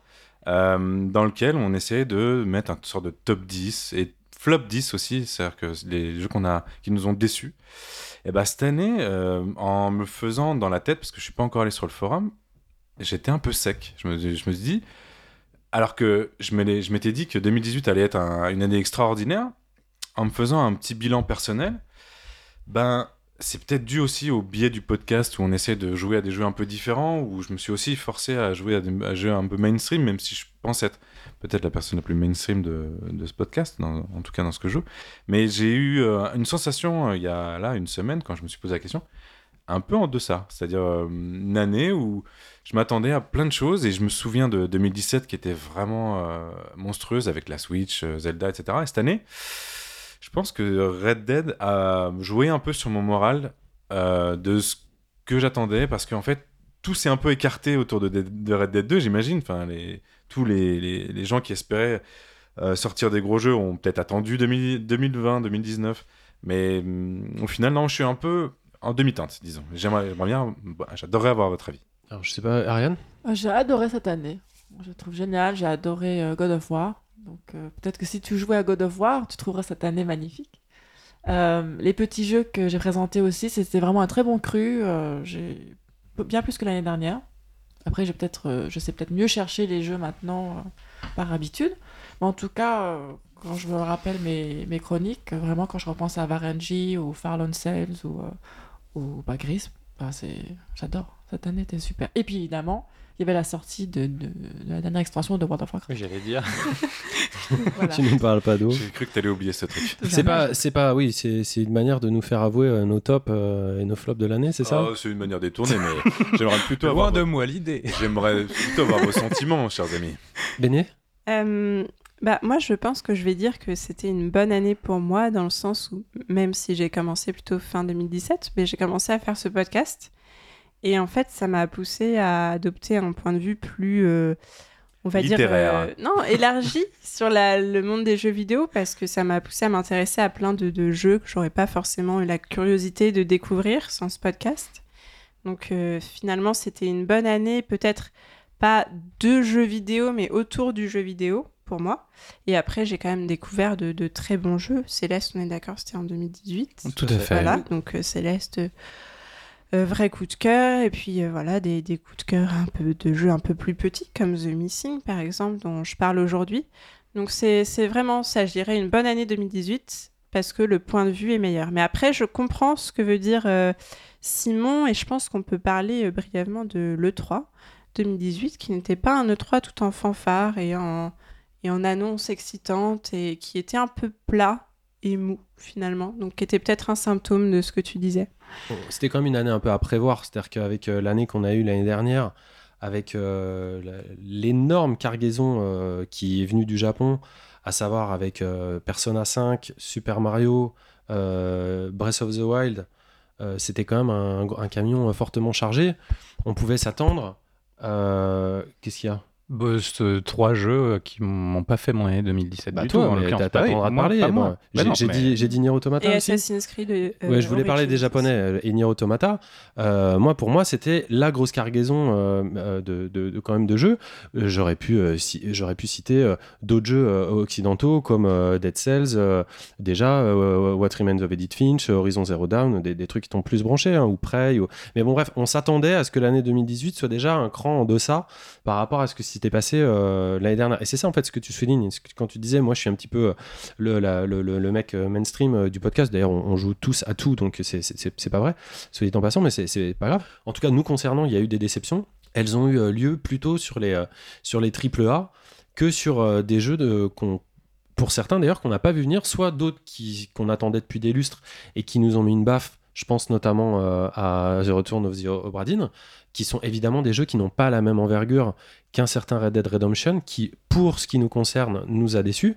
Et euh, bon, toi, tu as quand même eu euh, ton Mon- Monster Hunter World, qui était quand même euh, vraiment, vraiment très, très, En tout début d'année, donc Très, très sympa, hein. très, très sympa. Mhm. Mais c'est vrai que les déceptions, voilà, elles se sont un petit peu enchaînées entre euh, Vampire, qui était, qui était pas très, qui a pas été bien reçu, le, le dernier Fallout, le Far Cry 5, dont on attendait beaucoup à Le la sauce et Cthulhu, qui le était, Enfin, on en a pas c'est parlé, pas, un- mais... c'est pas un triple A. Bah non, mais enfin, en termes d'attente, c'est toujours pareil. C'est- Une année, c'est diverse.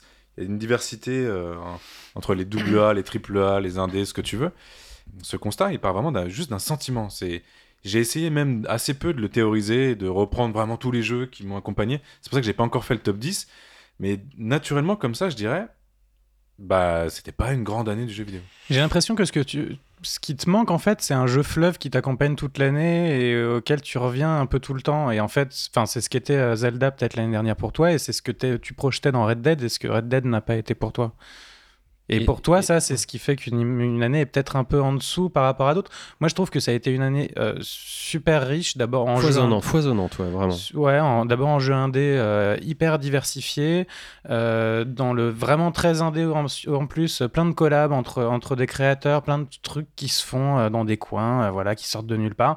Je trouvais ça assez cool. Après, je sais que c'est pas le jeu vidéo de tout le monde, mais même en termes de, de gros blockbusters, j'ai trouvé, ouais, bah, God of War, c'est quand même un jeu massif et hyper impressionnant. Et euh, enfin, j'y ai pris beaucoup de plaisir. Hitman 2, euh, c'est un truc euh, qui.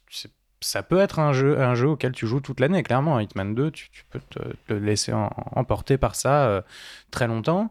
Euh, Céleste, c'est un indépendant complet, mais par exemple, tu vois, moi j'ai 50 heures de jeu sur Céleste. Enfin, tu, tu peux y passer, euh, c'est un, un jeu, voilà, je continue à y jouer, il m'accompagne. Enfin, je sais pas, moi Ouais. j'ai trouvé que c'était une super année, vraiment, qui était hyper intéressante avec des choses très variées. Je trouve que les The Game Awards n'ont pas du tout rendu hommage à la diversité qui a été cette année, en privilégiant vraiment justement plutôt du Les, blockbuster. les gros titres, ouais, tout à Voilà, fait, je suis d'accord. T'avais Céleste qui se retrouvait au milieu de ça, mais d'ailleurs, il savait pas trop quoi en foutre. Il te foutait un peu des, des bandes annonces de Céleste Non, en disant bon. c'est vraiment pas le reflet là, du, mais- du, du, du- du marché en fait. J'ai l'impression que, que ça soit dans, dans, dans la sphère médiatique, l'année 2018 justement, en, en 2017, tu vois, il y avait encore des tellement gros blockbusters que vraiment ça a acheté des jalons.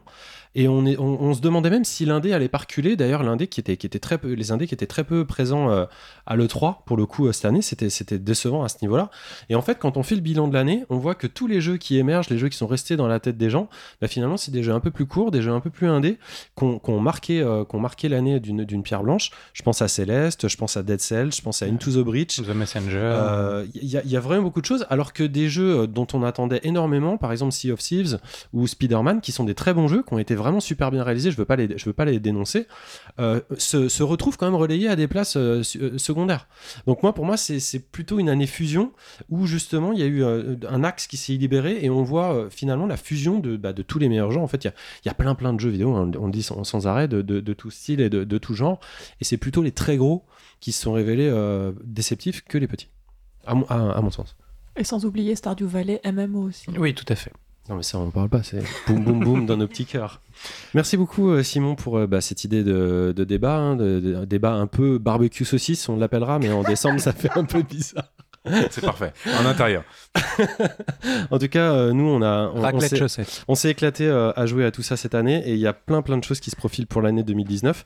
Si vous voulez nous, nous soumettre hein, des jeux qu'on n'aurait pas vu qui seraient passés sous la grille, euh, bah, balancez-nous des messages. hein, on- sinon, on se retrouvera euh, bah, pour la suite de la Pléiade euh, autour des jeux vraisemblablement plutôt indépendants que les plus gros. Euh, on va enchaîner avec toi, Simon, justement. Tu vas nous parler d'un jeu. Alors, tu vas nous expliquer pourquoi, parce que c'est une série qui date pas d'hier et c'est une série superbe qui s'appelle Leisure Suit Larry.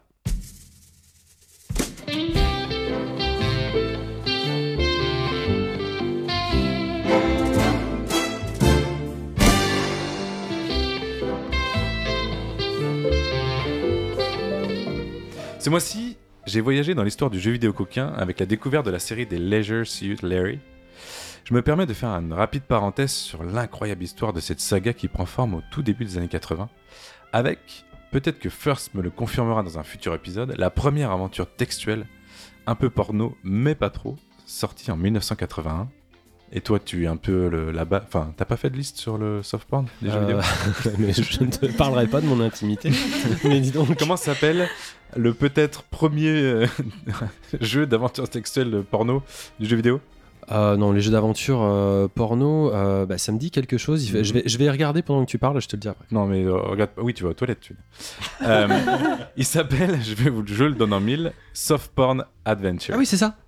C'est ça. Et c'est vraiment connu. Hein. C'est Et vous imaginez 80, une jaquette, une jaquette de l'époque en 81 avec euh, des filles dans un jacuzzi et un mec qui est censé leur servir à boire, mais en fait qui essaie de les draguer. Bref, c'était un peu bizarre. Eh ben figurez-vous que le premier épisode de Laser Suit Larry, qui est sorti en 87, est une adaptation graphique assez fidèle, semble-t-il.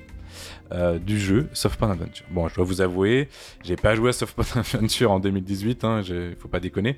J'ai fait confiance à Wikipédia sur ce que je viens de vous dire.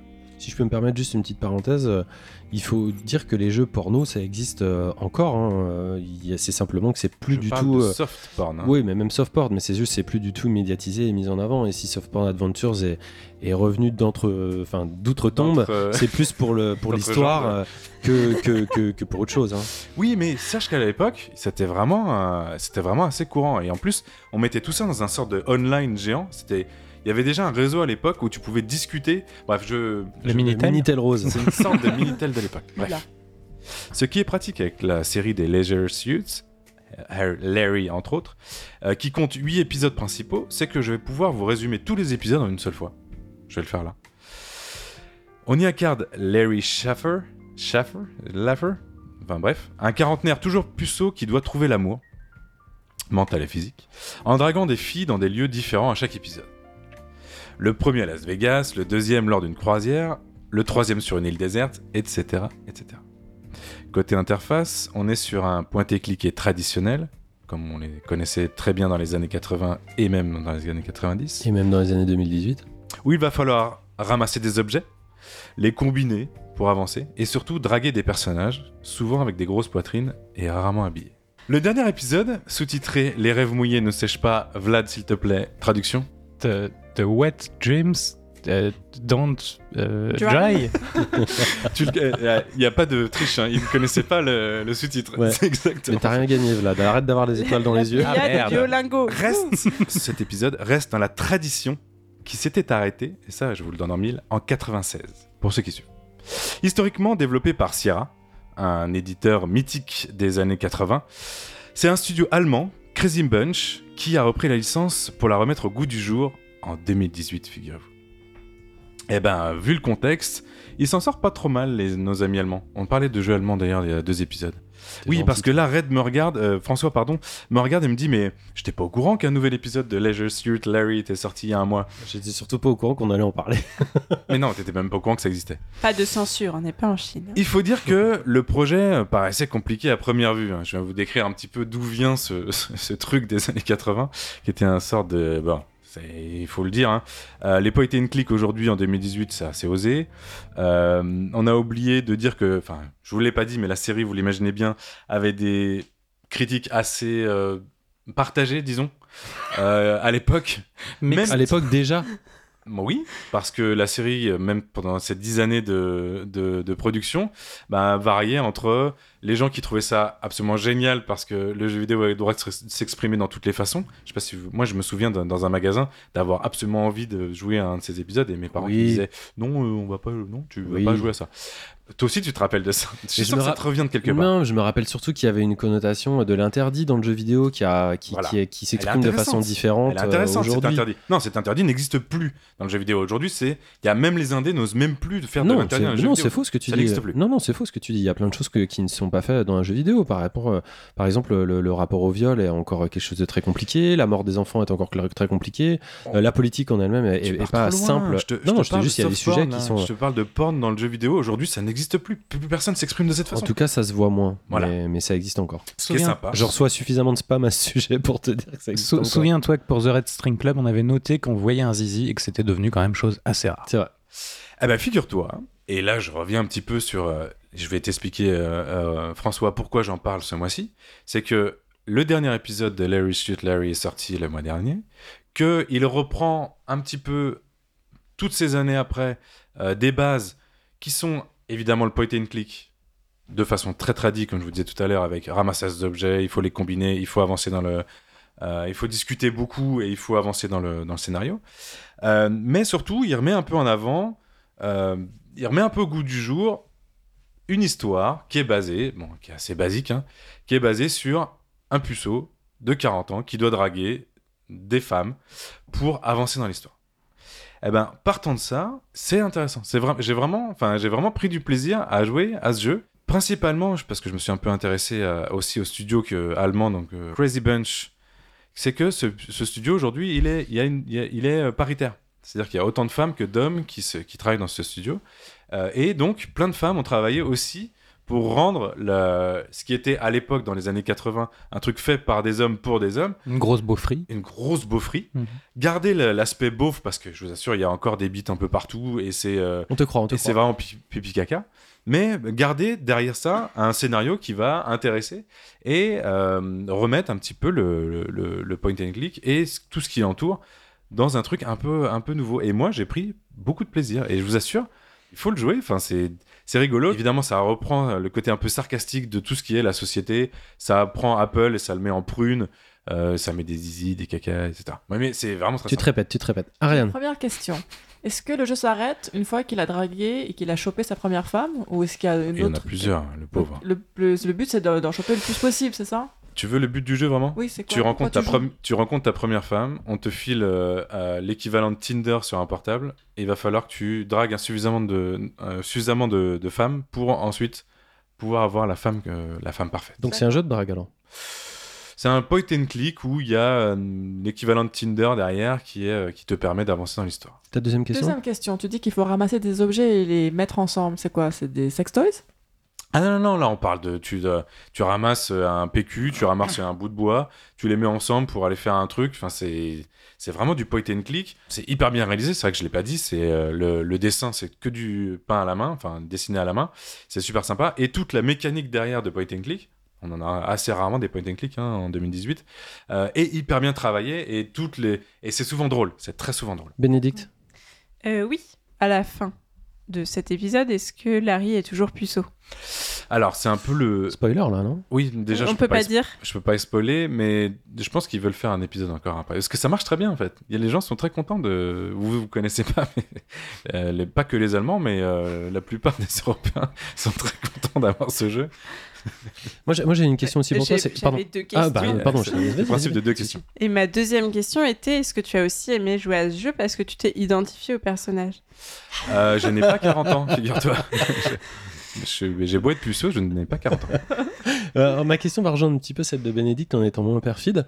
Euh, Est-ce que. euh, moi, moi j'ai un, un a priori très négatif en fait sur ce jeu. Autant je connaissais la série et baigné dans son jus de l'époque et tout ça, ça me choque pas outre mesure parce que je, je trouve que ça flirte avec, avec euh, des, des idées adolescentes qui étaient, qui étaient voilà, on va dire contextuelles. Aujourd'hui, euh, évidemment, euh, arriver avec un jeu comme ça à notre époque, on va dire c'est quand même couillu ou alors c'est complètement téméraire. Mais ce qui, ce qui m'étonne, c'est qu'est-ce qui, toi, non seulement t'a attiré pour aller vers ce genre de titre, que, parce que tu vois, c'est pas comme si un titre arrivait, c'est pas le numéro 1, quoi, c'est le numéro 5 ou le numéro 6 de la série. Huit. euh, Tu vois, le 8. Euh, donc, qu'est-ce qui t'intéressait, toi, pour retourner là-dedans? Est-ce que tu connaissais la, la série originale ou, ou si tu la connaissais pas, qu'est-ce qui t'a branché pour y aller? Et deuxième question, puisque c'était une série de doubles questions, euh, est-ce que tu as trouvé que le, le, trai- le traitement, justement, de- du personnage était intéressant, comme pourrait l'être n'importe quel suivi de n'importe quel personnage sur un sujet contemporain? Alors, j'ai vraiment découvert complètement par hasard le- l'existence de ce nouvel épisode. Et en fait, ça m'a ramené mais complètement dans mon enfance, puisque euh, quand euh, le premier épisode est sorti, j'avais quelques années, hein, j'avais à peu près euh, 8 ou 9 ans. Euh, et en fait, ça m'a... J'ai eu envie de, euh, de dire, ok, mais elle vient d'où cette série? Je me suis po- posé la même question que toi, c'est comment c'est possible que ce truc ressorte aujourd'hui, alors qu'à l'époque, je le voyais comme un truc très putassier euh, de... euh, vidéo un peu, un peu tentant, mais sans, sans fond. Et au final, j'ai découvert que toute la série, et il y a plein de gens autour qui adorent cette série. Il y a des gens qui sont mais ultra fans de cette série. Il y a des gens qui trouvent ça génial. Parce que ça raconte autre chose que le mainstream de ce que dit le jeu vidéo. Mais toi, Moi, j'avais envie de découvrir une série comme euh, quand tu passes à côté de quelque chose dans. Je considère aujo- aujourd'hui le jeu vidéo comme un truc euh, euh, un peu historique. Enfin, il y, a- il y a des choses qui appartiennent à l'histoire. Et je suis passé à côté. Là, j'avais l'occasion de, de trouver un truc un peu de nos jours, euh, remis au goût du jour. Et, euh, et je suis rentré dedans et j'ai trouvé ça génial. 8 épisodes sur un puceau, ça fait long quand même, non? Bah, je voudrais surtout par rapport au dernier épisode qui a l'air du coup un peu plus déconnecté de la série que les autres puisque c'est une nouvelle euh, un nouveau studio qui l'a qui l'a récupéré. Euh, c'est quoi la qualité d'écriture des personnages féminins par Euh, alors, la qualité, elle, euh, c'est un peu plus fin que ce qui se faisait avant, c'est-à-dire elles sont un peu moins euh, sur le euh, t'in- t'inquiète pas, tu vas me draguer, ça va bien se passer. Elles sont un peu plus sur le deuxième, troisième, quatrième degré et, euh, et elles portent plein de messages. Elles portent plein de messages qui sont pas, euh, qui sont pas ce qu'on peut imaginer de, de ce genre de jeu pipi caca de base. Non, c'est, je te dis pas que c'est la meilleure écriture de jeu vidéo que j'ai vu cette année. Je te dis juste, il y a, y a beaucoup d'humour, souvent gras, des fois un petit peu plus évolué. Euh, Il y a beaucoup de phallus partout. hein. Dans la plupart des niveaux, tu vois des phallus. Oui, mais il peut, il peut des très bien y avoir des phallus et il peut très bien aussi y avoir une. euh, Enfin, on peut très bien tourner en dérision aussi la misogynie en la. En, en la Enfin voilà, tu vois, en se moquant de soi-même aussi, en se moquant de tout ça. Est-ce que c'est le cas? Ça tourne en dérision euh, énormément de choses. Euh, la société d'aujourd'hui, tout ce qui est Internet, etc., ça c'est assez basique. Euh, ça tourne en dérision, évidemment, tous les sujets que sont euh, les, les La sujets misogynie, par exemple. Les- D'accord. les- les- évidemment, mais ça fait partie du, de- de- de- du propos. Après, c'est quand même, En gros, ce qu'il voulait dire, c'est est-ce que le, le- le personnage Ça va est tourné en dérision aussi ça va pas très profond dans euh, le- des, des mouvances euh, féministes actuelles qui, euh, qui, non, ça reste quand même un jeu vidéo assez, assez simple, mais, mais c'est intéressant, vraiment. Ok, donc tu reco, si j'ai bien compris. Joue à ça. Tu reco, c'est c'est cher ou pas? Ça coûte 3 places de ciné quand même. Ah, ouais, quand Ouais. même. Après, c'est joli. Donc on peut dire que le dessin est joli. Enfin, ouais, après, assez- euh, bon, j'ai l'impression que sans démembrement, euh, Ariane et Béné ont l'air un peu plus dubitatifs. Euh, non, en en vrai, Ça je, je connaissais pas du tout, moi, la série. connaissais pas la série ouais. Moi non plus, hein, je tiens à préciser. Et c'est c'est plus un côté beauf qu'un côté ado, attardé? C'était ado attardé dans les années euh, Parce que moi, je, la- 80, je l'apercevais 90. plus comme ça, en fait. Ado série. complètement attardé dans les années 80-90, pipi caca, etc. Maintenant, il y a deux, c'est un peu méta. C'est euh, entre euh, un peu bête et euh, tiens, il y a quand même un message derrière. Un peu bête. Un peu bête. Bête. Ah, merci Simon pour euh, ce retour euh, curieux et étrange, mais néanmoins intéressant euh, sur cette série. Euh, donc c'est sur plein de plateformes, euh, vous irez voir. C'est tout, surtout. Et on va euh, enchaîner avec notre dernière chronique. Euh, c'est Vlad qui s'y colle et qui tourne son micro dans tous les sens en faisant plein de bruit pour nos auditeurs. Ça doit vous faire certainement très plaisir. Et on va enchaîner sur quelque chose de beaucoup plus euh, raffiné, euh, beaucoup plus euh, Subtil. euh, subtil. Quelque chose qui nous a beaucoup plus tanné. On va revenir avec toi euh, sur la création de Return of the Obra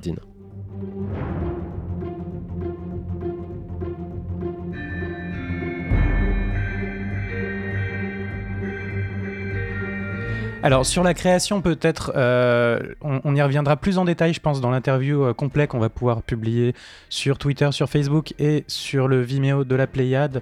Euh, de- très bien, très bientôt. tu as réussi à t'entretenir avec, euh, avec Lucas en Absolument. fait, c'est ça? C'est quand Absolument. même assez rare pour le souligner. Euh, donc toi tu François, Tu t'es caché euh, sous son lit ou quoi Euh, ouais, François, tu nous en avais euh, donné un, un- un aperçu assez rapide il y a deux mois, donc je vais pas revenir en détail sur, sur les mécaniques du jeu, euh, du, du dernier jeu de Lucas Pop, donc le créateur de Papers, Please. Juste pour rappel très très bref, vous incarnez, nous incarnons un, un agent de- D'assurance. d'assurance, tout à fait, chargé d'évaluer les indemnités relatives au sinistre de l'Obradine. Ça se passe en 1807. Euh, L'Obradine est donc un, un de la Compagnie des Indes orientales qui a été perdu, croyait-on, corps et bien, en euh, quelques années auparavant.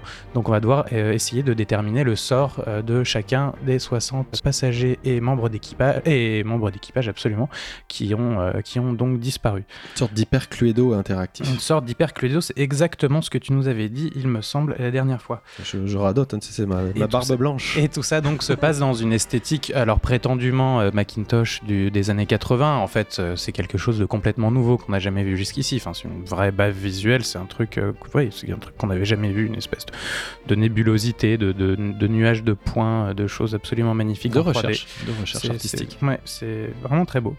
Euh, on, on évolue donc dans un environnement confiné, euh, ce que moi j'a- j'aime particulièrement. euh, donc peut-être on se construit à, à l'inverse de Red Dead. Je trouve qu'on cite beaucoup trop Red Dead 2 en- dans ce podcast aujourd'hui, alors qu'on parle plus. toi, Oui, c'est moi. les- Donc dans un environnement confiné, ce qui permet de, contrôler absolument tous les éléments pour, pour le créateur du jeu, ce qui permet de placer euh, dans un jeu d'enquête, c'est particulièrement intéressant, des éléments matériels euh, là où il veut, quand il veut, à quel moment il veut. Et comme en plus on voyage dans une quatrième dimension euh, dans ce jeu, donc dans le temps, puisque c'est une suite de flashbacks, et puis avec des flashbacks dans les flashbacks, on, évolue dans quelque chose qui, est parfaitement maîtrisé et, du coup qui est hyper intéressant à visiter et à revisiter.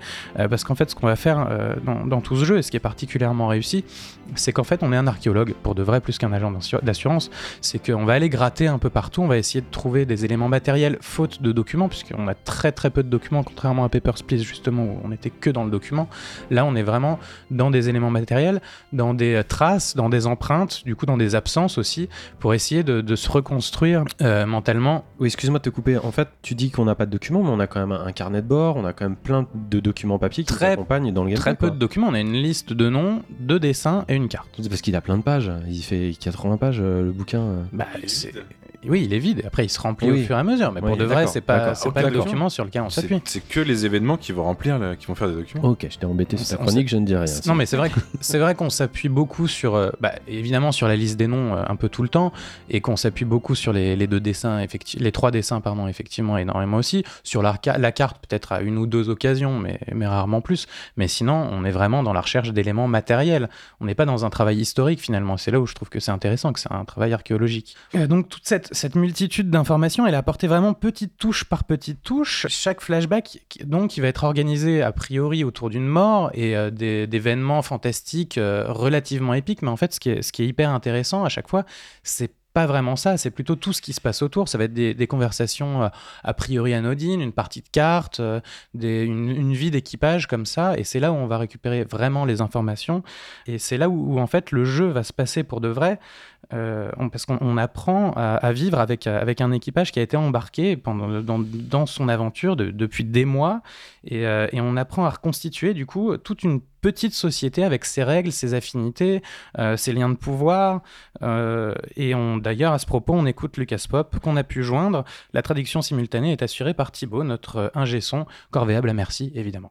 I read this book about uh, real. J'ai lu un livre à propos de véridiques catastrophes navales qui a été écrit par les survivants au cours du XVIIe et XVIIIe siècle, peut-être même du XVIe siècle aussi, je crois. La première chose que j'ai réalisée est que la vie était vraiment très gratuite à l'époque. Les gens mouraient tout le temps. Et la seconde chose que j'ai réalisée fut que ces navires étaient de véritables pièges mortels. Vous êtes au beau milieu de l'océan avec, disons, une centaine d'autres types, et ce bateau peut sombrer à n'importe quel moment. C'est vraiment par pure chance s'il réussissait à arriver là où il voulait aller. Donc la, la structure sociale que vous pouviez trouver en Angleterre était présente entre les officiers et les moussaillons, bien sûr, mais vous étiez contraint de vous reposer sur ces gens pour votre propre survie. Vous défenderiez des personnes pour survivre. Vous ne pourriez pas vous bagarrer tout le temps parce que cela réduirait la chance de survie de l'équipage entier. Et je voulais montrer que si vous deviez passer six ans ou plus sur un navire avec des personnes, soit vous ne vous entendez pas avec eux et vous changez de bateau, soit vous arriviez à vous entendre avec ces gens et de cette entente pouvaient naître des amitiés inespérées. C'est vraiment quelque chose que je voulais décrire également dans mon jeu. Et au terme du jeu, on, comprend euh, ces amitiés, ces petites histoires, et on devient euh, capable de reconnaître chaque membre, les 60 membres d'équipage, juste à leur visage, même si, euh, même s'ils ont fait que des apparitions qu'on croirait anecdotiques a priori. Et, en fait, ce, que je trouve moi génial dans ce jeu, au-delà des, mécaniques, du gameplay, de tout ce jeu d'enquête ou de puzzle, on l'appelle comme on veut, euh, c'est que cette liste froide justement de, de 60 noms, euh, qu'on nous donne au début et qui a été établi par la Compagnie des Indes orientales, et ben ce manifeste, il devient justement un, un, manifeste pour réhabiliter chacun de ces noms en tant qu'être humain en fait. Et notre quête, euh, ça va être à ces gens de leur redonner euh, une existence. C'est pas c'est pas juste des noms, c'est euh, des gens qui, qui, existent, euh, qui ont des potes, qui, aiment des choses, qui ont, qui ont une présence, qui, qui sont sympas ou pas, qui ont leur trait de caractère, enfin qui sont des êtres humains. Et là, tu parles de l'après-jeu ou tu parles Non, de, dans le jeu, de ce qui se passe dans le jeu en fait, de ce qu'on découvre de chacun d'eux. C'est-à-dire que c'est pas juste euh, des personnages random où il suffirait juste de, de dire euh, voilà il est mort comme ça et puis voilà quoi c'est tout. En fait, chacun d'entre eux c'est 60 personnalités qu'on va, qu'on va apprendre à connaître. Et, euh, et c'est ce qui fait Lucas Pop euh, au fur et à mesure de ce jeu, c'est de réussir à, à, bâtir quelque chose de, de profond. Et euh, parce, que, ben, parce que aussi, la compagnie des Indes orientales, et ben, ces matelots, elle en avait pas grand chose à faire. Et on va écouter à nouveau Lucas Pop à ce sujet. Ils se fichent plutôt des marins, ils veulent simplement que leur cargaison puisse partir et revenir afin de faire un tas d'argent. Avec ça en tête, le contexte m'avait déjà quasiment suggéré comment il serait abordé. Mais à l'instar de Papers, Please, où le joueur pouvait être absorbé par un rôle, je voulais que les mécanismes du jeu y fassent écho également. Je voulais que les joueurs eux-mêmes puissent sentir que la chose réellement importante n'était pas le tableau général complètement tordu, mais se dire j'ai besoin de faire mon boulot, qui est de laisser exactement ce qui est arrivé à tout le monde. Donc ici, je force les joueurs à se concentrer sur quelque chose et avec un peu de chance à apprécier quelque chose qu'ils ne considéreraient normalement pas comme le but du jeu. Et Lucas Pop, euh, malgré nous, comme ça, il nous embarque, euh, il fait passer euh, ces trucs en contrebande. J'ai beaucoup entendu que le jeu était beaucoup moins politique que, que Papers, Please. Ça n'est pas du tout le cas. En fait, il est politique complètement autrement, pas de façon aussi franche, mais il est politique dans une façon de montrer le monde, de façon de montrer l'Empire britannique, ses colonies, de montrer ce que pouvait être le mercantilisme à une époque, de, de montrer comment toutes ces choses ont évolué au fur et à mesure du temps. Euh, jusqu'à... Il y a Simon qui lève le qui poing. Bah, à chaque fois que tu parles, on lève le euh, voilà, ça. Non, mais c'est- très vrai ce que tu dis. Euh, Et je tiens à assurer à tous les, les, les aficionados de, de, de démembrement et d'éviscération qui nous sont plus en plus nombreux à nous écouter. qu'il y en a beaucoup dans ce jeu. Il y en a beaucoup dans qui- ce jeu. qui s'intéressent absolument à ce titre. Et, tout ce qui fait passer comme ça, et c'est tout en nuances aussi. euh, Il y a tout, un jeu de dégradé de gris euh, qu'on découvre, tout en nuances. qu'on découvre au fur et à mesure. Des, personnages qu'on pense connaître. Au début, enfin moi, il y a un truc qui m'a frappé, c'est que le premier personnage qu'on voit, donc je, je pense que je peux le dire sans, sans spoil, c'est le capitaine. Et assez vite, euh, bah, en fait, c'est une figure d'autorité et assez spontanément, on se range de son côté et on se dit, bah lui, c'est c'est le gars le sympa, gentil, quoi. ouais. C'est le gentil. Et en fait, au fur et à mesure du jeu, on se rend compte que c'est beaucoup plus compliqué que ça. Pas que c'est le méchant, mais que c'est beaucoup plus compliqué que ça. Et il y a cette remise en question aussi de l'autorité, d'ailleurs de plusieurs officiers, de plusieurs personnages comme ça qu'on qu'on apprend à découvrir. Et puis à l'inverse, de matelots bien crasseux euh, qu'on finit par découvrir d'une autre façon aussi. Et par extension, de la lecture d'une histoire aussi, et d'avoir cette histoire qui se matérialise sous forme de puzzle Mhm. euh, et qui change complètement la donne de ce qu'on pourrait avoir comme préjugé sur, sur ce genre d'histoire. Et puis qui est effectivement raconté donc euh, d'une façon que seul le jeu vidéo peut faire et qui est, qui est proprement unique au jeu vidéo. Et ça, je trouve ça euh, je- Brillant. Bah, Tout à fait. C'est nouveau, c'est rare, euh, c'est très beau. Et puis, euh, et puis c'est encore un jeu qui a été construit par un gars tout seul. Et toi, je sais, Simon, que ça t'impressionne à chaque fois, mais dis- disons-le, ce gars, il a fait tous ses visuels, il a inventé tous ses personnages, il a fait ses dessins, il a fait la musique, il a écrit tout. Le seul truc qu'il a pas fait, c'est l'enregistrement des dialogues, là où il a demandé, euh, notamment pour pouvoir choper les accents et des choses comme ça, il a demandé, à... il a passé des castings, quoi. Mais euh, c'est vraiment un jeu d'un gars tout seul. Et c'est euh, d'ailleurs, je vous encourage à aller regarder, lire les devlogs de ce jeu parce que c'est un jeu vraiment de contraintes. Et donc, si vous allez voir ses devlogs, vous allez voir comment il a pu réussir à, fabriquer ces trucs à partir de toutes ces contraintes qu'il s'est trouvé, à partir de l'idée euh, de faire un jeu inspiré des, des- de, de l'esthétique des jeux Mac. Ce que je trouve très impressionnant, un- très impressionnant, moi, c'est la cohérence en fait. C'est-à-dire que même typographiquement, le jeu m'a beaucoup, euh, m'a beaucoup, euh, m'a beaucoup plu. Et, et- et c'est ce qui est brillant, c'est au-delà de bon, voilà. Après, vous, vous verrez, vous pouvez essayer les jeux, peut-être que vous passerez à côté, peut-être que vous adorez comme nous. Mais c'est ce côté, c'est ce côté cohérence avec les, avec les- une économie de moyens apparente en fait. Moi, ça m'a rappelé un petit peu The, The Witness Ouais. dans, dans la la perfection de la cohérence en fait voilà le, le fait que voilà c'est c'est euh, c'est bouclé c'est Mhm. parfait c'est nickel. The Witness, du coup, il- pour le coup, il s'est entouré d'une équipe que le terrain de jeu est beaucoup plus vaste. Ils étaient trois, que- hein. Mais oui, non, oui, non, non, vrai. il y avait un cabinet d'architecture qui a c'est fait ce que je dis oui de oui oui Ouais, trois, oui, euh, alors un trois cabinet plus- d'architecture, un plus. studio et un- Et, et- Trois plus, plus. et The Witness n'avait rien à voir avec du génie, hein, on est d'accord. Euh, The Witness est du génie. D'accord, non, mais je, je débat, tiens à rappeler. Voilà, The Ça, Witness, c'est complètement du génie. voilà, c'est pas le cas. C'est complètement du génie. c'est un débat pour l'année prochaine Euh, merci pour Euh, attends, non, j'avais un ah pardon je sais plus. Oui, non, je voulais quand même souligner aussi le design sonore qui a été, qui est- que je trouve brillant et qui a été fait en fait uniquement de, de petits bouts de MP3 euh, sur, des, sur des banques en ligne. Et, euh, et c'est vraiment cool d'avoir réussi à faire, à faire un truc comme ça. ça je savais juste- pas, ça, juste je savais ça, pas quoi, Ouais. parce que on a l'impression que c'est un truc qui est enregistré non, de la non, mort pas du tout. Euh, ça a été une grosse galère. Bah, en tout cas, on vous invite à voir pardon, euh, l'interview vidéo qu'on va retransmettre sur Twitter et sur Facebook, euh, qui sera en ligne surtout, qui va quand être audio, hein, pas de Qui sera en ligne quand incessamment sous peu. Incessamment sous peu. Incessamment Bah, sous peu. donc euh, référez-vous incessamment sous peu euh, Ouais, c'est ça. à nos réseaux On vous sociaux. préviendra.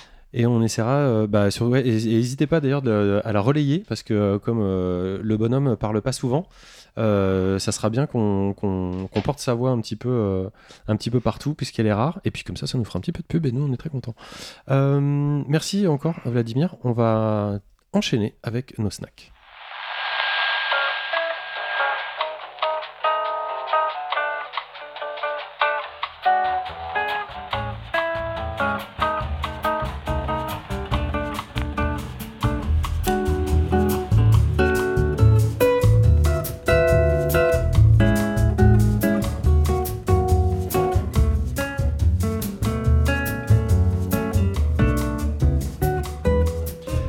Nos snacks, nos petites saucisses, nos petits jeux qu'on adore. Euh...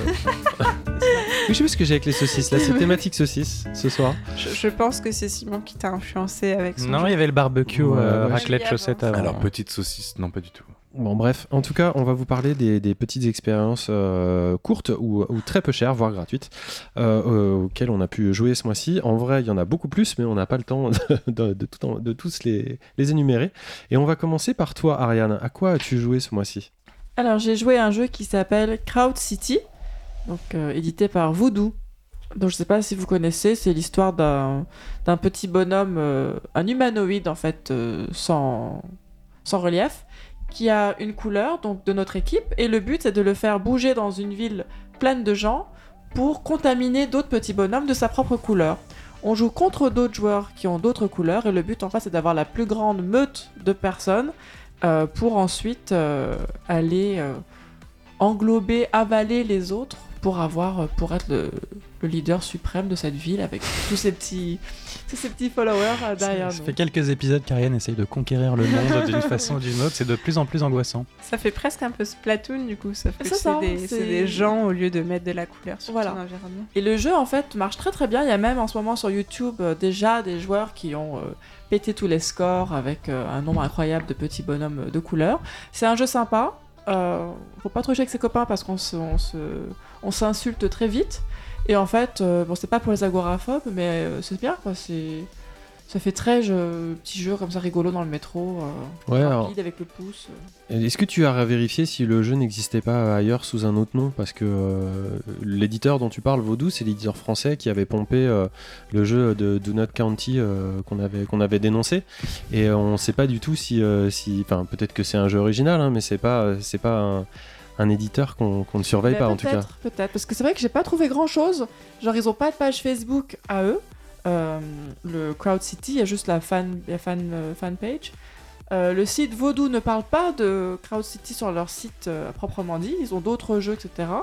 Donc peut-être, c'est une enquête à mener. C'est un peu le genre euh, de- d'éditeur opportuniste, quoi. Est-ce qu'on peut leur Peut-être pas laisser sur ce le- titre, hein, mais- Porte Ouais. bien son titre? Le bénéfice du doute. Merci Oui, oui, Vlad, oui. parce que là tu viens quand même d'accuser. un- euh, et un sujet Ah non, qui non, j'accuse peut-être pas, je parle, je parle juste du, du passé, de choses qu'on sait, pas du tout de choses qu'on ne sait pas. Je posais une question. Moi, je ne m'étais pas renseigné. D'accord. Bah, on ira voir quand même si le jeu est sympa. Moi, comme ça, ça me rappelle le jeu sur PlayStation 3, The Last Guy. Mais bon.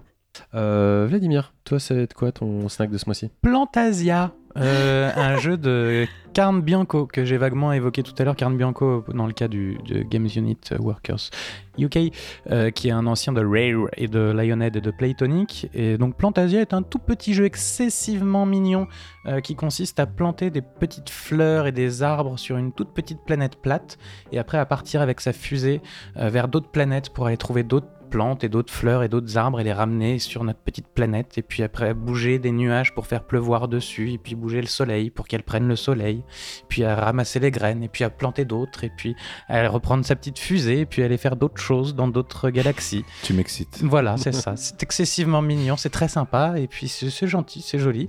Puis à chaque fois que vous quittez le jeu et que vous revenez, eh ben les planètes ont changé sauf votre petite planète plate de début qui garde toutes ces petites plantes et puis vous pouvez aller à la découverte de nouvelles petites planètes. Dis-moi que ça se à plusieurs. Euh, je- pas encore, mais peut-être qu'on peut attendre le multi. J'adore avec sa voix de, de trailer de Call of Duty qui te demande ça.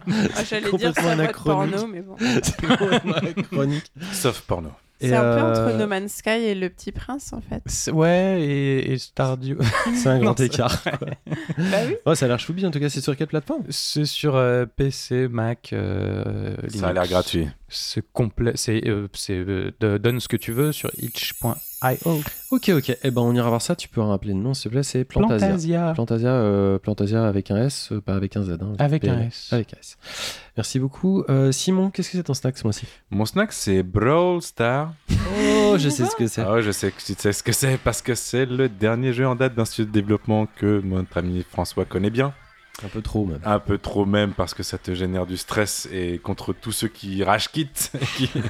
Bref, développeur de Clash Royale, euh, Clash Royale qui marche très bien toujours, hein, se diversifie et je trouve ça toujours intéressant parce que autant euh, je conchis euh, plutôt des développeurs, par exemple, de jeux de bonbons parce que je pense que vraiment ils ont rien à apporter aux jeux vidéo. C'est quoi un Pourquoi développeur c'est de jeux de bonbons Ah, c'est. euh, Candy C'est Crush. mais- Ah, d'accord, ok, Je pardon. Je voulais euh, pas les citer, c'était pas, le- pas le sujet. En revanche, Supercell, donc c'est le nom du développeur de, de Clash Royale, Clash Clan, etc. Eux, euh, j'ai l'impression qu'ils testent quand même des choses et c'est intéressant. Et en l'occurrence, bah, Brawl Stars, Brawl Stars, parce qu'il y en a plusieurs, euh, c'est euh, un concept de jeu vu du dessus.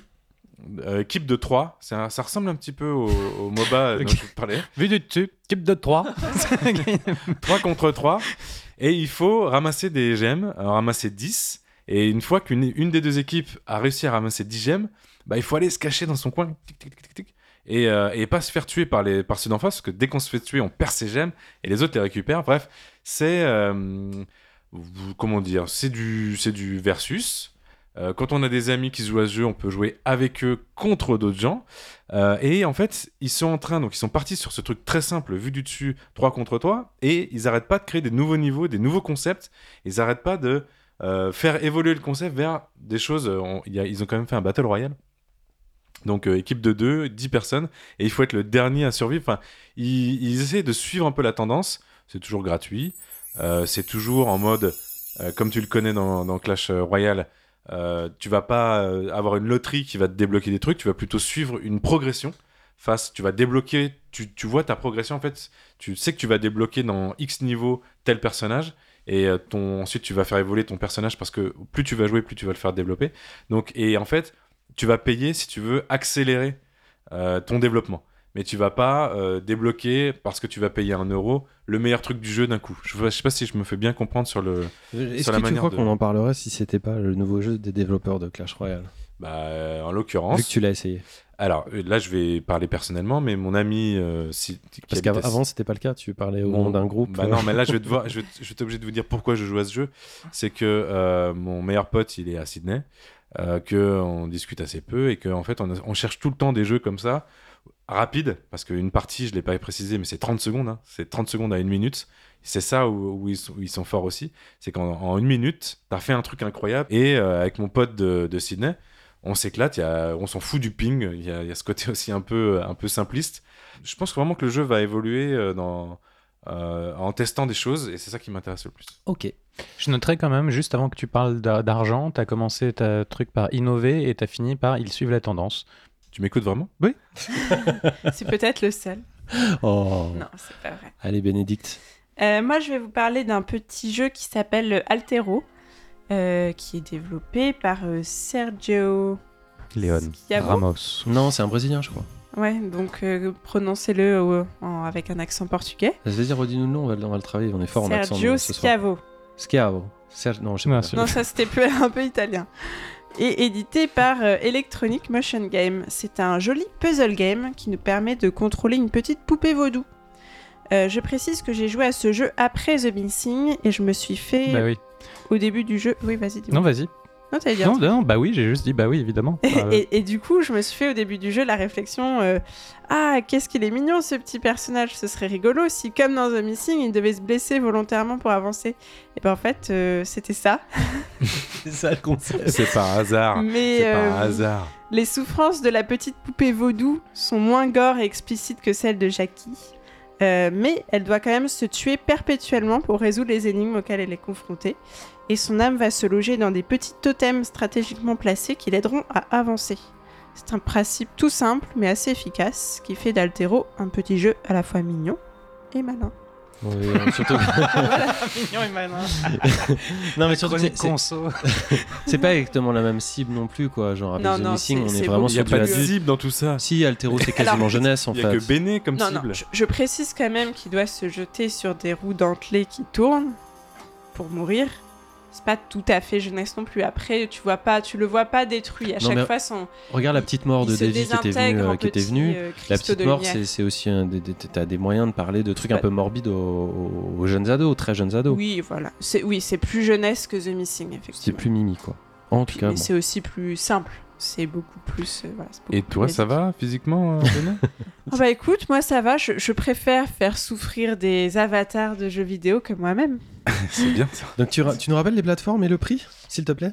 Au moins PC et Mac Au moins. et un prix Pas cher. pas cher. D'accord. voilà. Qui vaut le coup.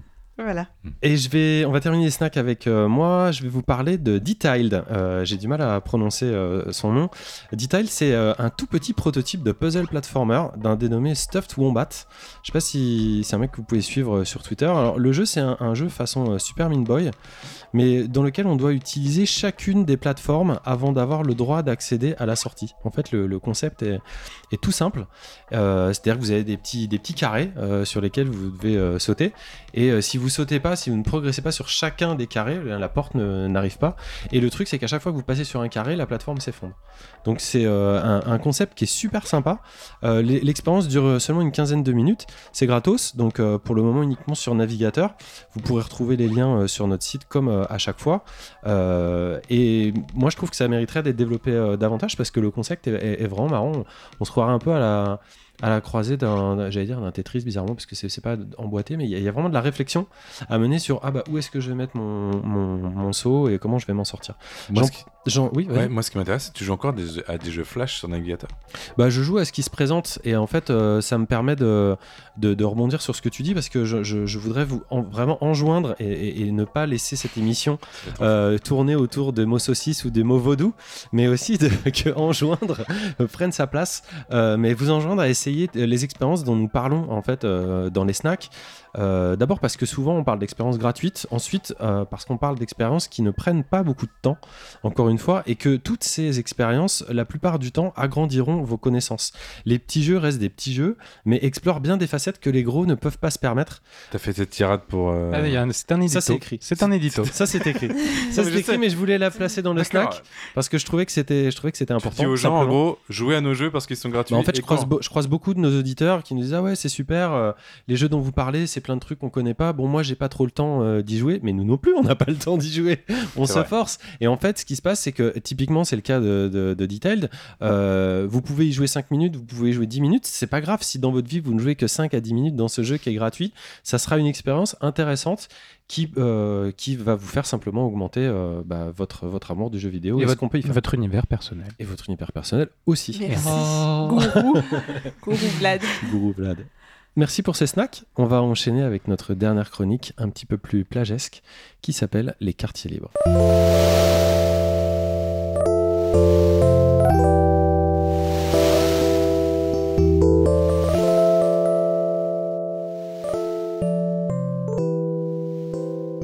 Alors les quartiers libres de ce mois-ci, ça fait trop du bien moi d'entendre des musiques d'été comme ça alors qu'on est, on est en pleine tempête euh, hivernale là. Oh, tempête. C'est ni l'hiver ni la tempête. Bah, quand même.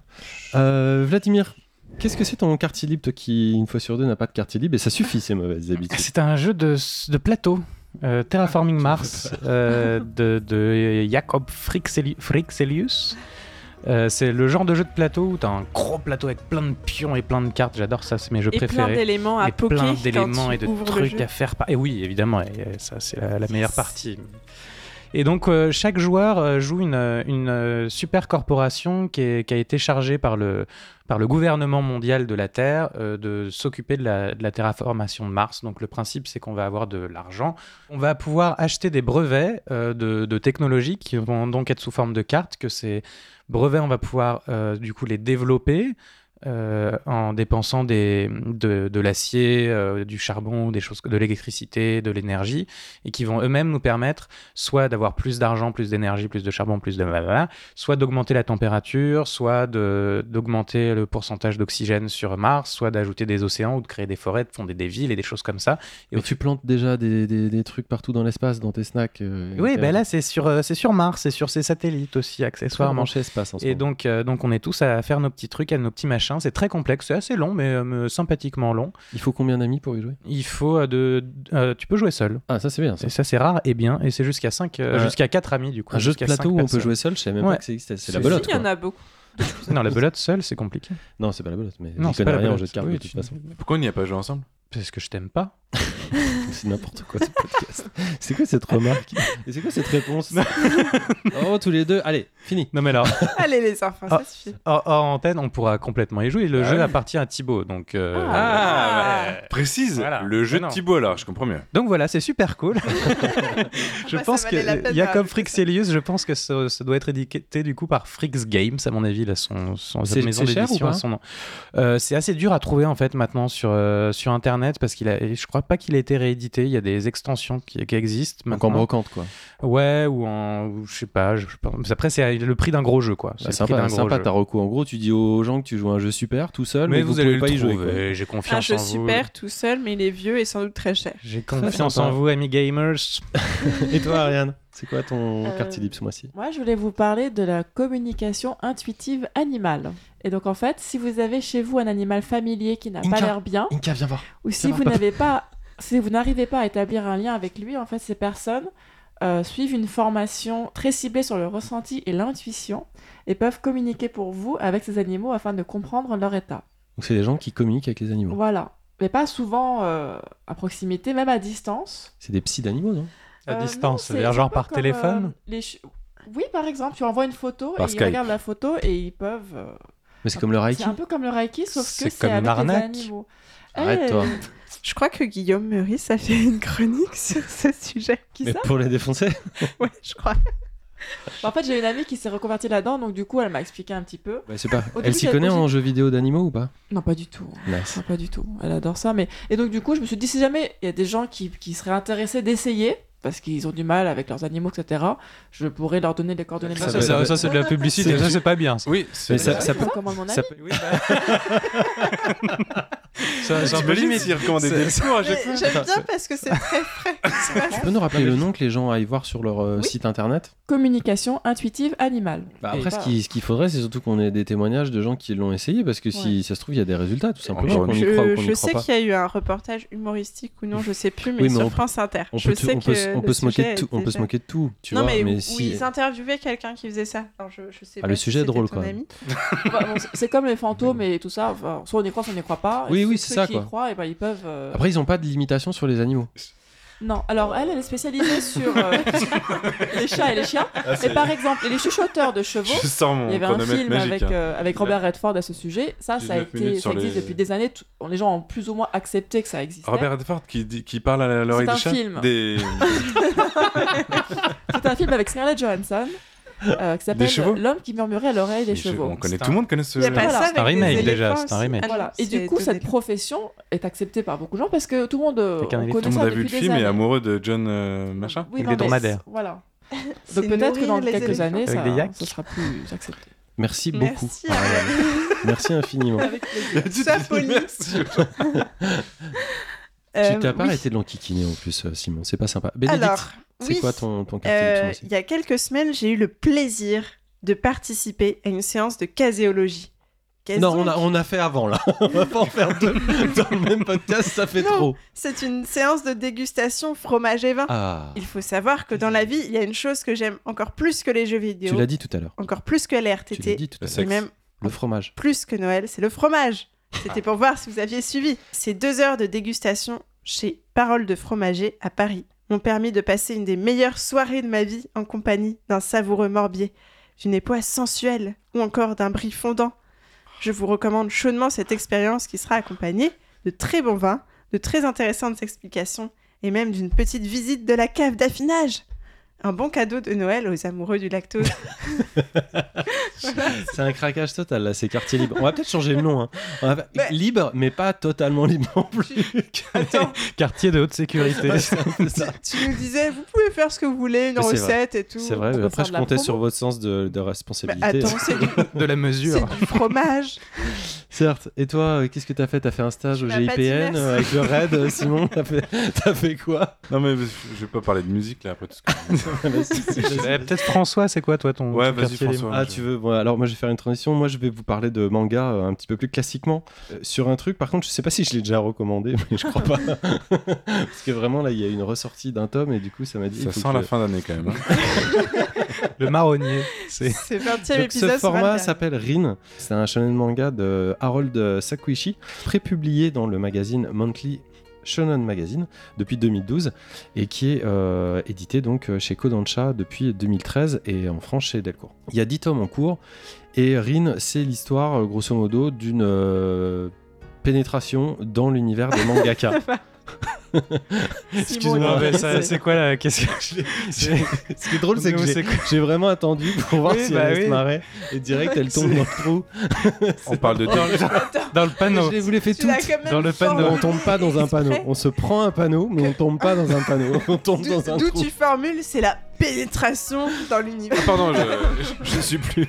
C'est vraiment n'importe quoi. Bref, en tout cas, le, le- le manga est sur l'univers d'un mangaka, en l'occurrence d'un jeune, d'un très jeune mangaka qui va devenir euh, quelqu'un de- d'extrêmement talentueux et tout ça. Et ce qui m'a beaucoup plu euh, dans cette série, c'est pas. Bizarrement, c'est pas le sujet. C'est que le sujet sert d'une trame de fond euh, pour explorer euh, d'autres aspects euh, chers aux auteurs, à savoir les rapports humains courants dans les mangas et euh, le fantastique, et aussi une forme de naturalisme. Et, voilà, et tout ça en fait euh, a l'air de, pas grand chose raconté comme ça en deux secondes, et ça, ça fit, ça fonctionne, ça s'emboîte parfaitement bien, et ça crée énormément de, plaisir de lecture euh, pour moi en l'occurrence depuis, depuis 10, 10 tomes. Euh, et donc je vous le recommande tout simplement. Euh, ça s'appelle Rin, et c'est un manga. vous trouverez ça en librairie. Euh, Merci Simon, François. Simon, tu me fais Merci, vraiment des bêtises sur bêtises. Qu'est-ce que c'est ton quartier Mais écoute-toi, François. Euh, Marocco, euh, on va finir la- l'année là-dessus parce que je pense qu'on arrive au bout. Ah, la musica. Ah, si. Euh, que la música que está muy bien. C'est le, c'est le néerlandais Jaco. Jaco, Jaco Gardner euh, qui représente euh, officiellement, et j'ai peur d'en avoir déjà parlé sur ce podcast, de toute façon personne ne s'en souviendra, mais il représente que, officiellement la musique 60s, euh, mais remis de nos jours.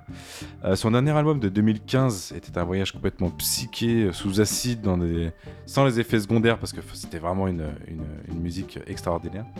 Dans ce nouvel album, donc Yako, nous plonge dans une douce transe hypnotique. Dédicace à Béné qui a écrit cette dernière phrase euh, juste avant le podcast. Bref, si vous voulez un hiver doux et moelleux, écoutez cet album et lovez-vous contre votre partenaire en attendant le printemps. Ça, c'est de moi. Moi, j'avais envie de te poser une question. Non, Simon. il n'y a pas de question sur le quartier libre. Oui, Faut arrêter. Alors, je trouve ton carte Ça, libre un ça- petit peu. ça euh, te, ça te ramène pas peut-être à une expérience personnelle, cette musique? Tu parles de canapé en. Les an- Ah oui, les hippies. non, on dirait, ah, ouf. Bon, on va vous laisser là euh, tous les deux et euh, moi je vais euh, profiter de cette fin euh, d'émission pour dire à tout le monde que euh, vous pouvez réagir euh, si vous souhaitez réagir. Je sais pas s'il y a vraiment besoin de réagir à, à toutes ces bêtises, Euh, mais en tout cas vous pouvez nous retrouver sur notre site internet www.lapléiade.fr. HTTP, deux points. ça les gens savent. Ah, pardon. Ça les gens savent et d'ailleurs je crois que si tu tapes directement ça, ça fonctionne. Sans Mais les bon, W. Il faut vivre avec son temps. Sinon. Euh, vous pouvez aussi nous retrouver sur Facebook, sur Twitter, euh, nous suivre éventuellement sur SoundCloud, sur tout un tas de supports, euh, sur Vimeo aussi, sur YouTube où vous retrouverez les émissions fraîches et euh, First euh, qui reviendra dès l'année prochaine, qui reviendront pardon euh, dès l'année prochaine, tout comme des invités, on vous les promet depuis longtemps. Roulement de tambour, ils arrivent, soyez rassurés, on- ça, ça nous manque beaucoup aussi à nous, ne serait-ce que pour qu'on soit un petit peu plus disciplinés, ça nous fera pas de mal. Euh, on vous remercie encore de nous écouter euh, et de nous suivre dans cette formidable aventure qui est la Pléiade. Euh, on- je vous embrasse euh, bah, tous les gens autour de cette table. Vladimir Ariane, Bénédicte, Simon. Et François. Euh, oui, je m'auto-embrasse. Euh, je salue Seb euh, qui n'est pas là euh, parmi nous ce soir. On embrasse très fort Anaïs dont on n'a pas trop de nouvelles, mais on espère que tout va bien euh, sur son, sa petite planche de surf. On embrasse Sébastien aussi. Euh, on embrasse enfin Thibaut qui est un petit peu malade et qui n'est pas avec nous ce soir, d'où peut-être quelques problèmes de son à prévoir de votre côté, chers auditeurs. On va terminer sur la musique de fin qui euh, revient depuis quelques épisodes sur les musiques euh, utilisées par la Pléiade dans euh, nos jingles, à savoir euh, pour cette semaine la musique de la rubrique de Simon, Previously on la Pléiade, qui euh, utilise donc le- la musique Left Bank 2, un titre de 1963 composé par Wayne Hill et interprété ici par les Novel Tones, un groupe des Pays-Bas, sachez-le. Euh, une musique que vous pouvez retrouver entre autres, qui était très utilisée, mais qui est entre autres euh, sur la bande originale de Little Big Planet. Comme Jaco Gardner. Comme Jaco Gardner. Yako. Et là, Yako. Les années Et là- 60 et aux là- Pays-Bas. tu Et vois, là, tu tout vois, là, est connecté. tout Là, est connecté. Ah, c'est ça aussi la Pléiade. Ça- eh, mais Mind ce- blowing. eh, Ce podcast est incroyable. Si vous avez le euh, courage, on sera là l'année prochaine, en tout cas le mois prochain. On vous embrasse tout le monde. Ciao, ciao. Bisous, bye bye.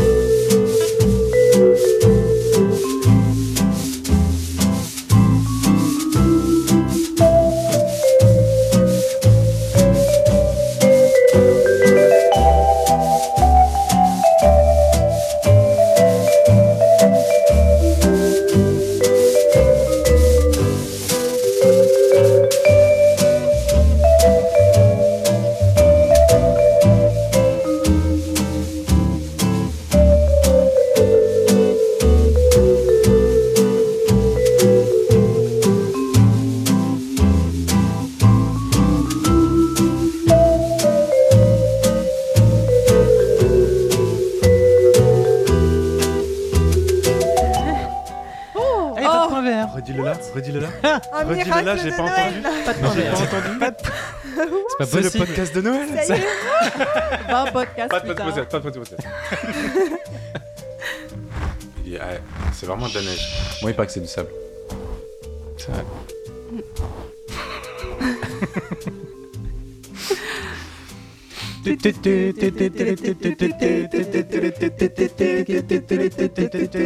Je crois que ça va pas le faire. Je crois que ça va pas le faire. I wish you a Merry Christmas. I wish you a Merry Christmas. I wish you a Merry Christmas and, And a Happy New. Year.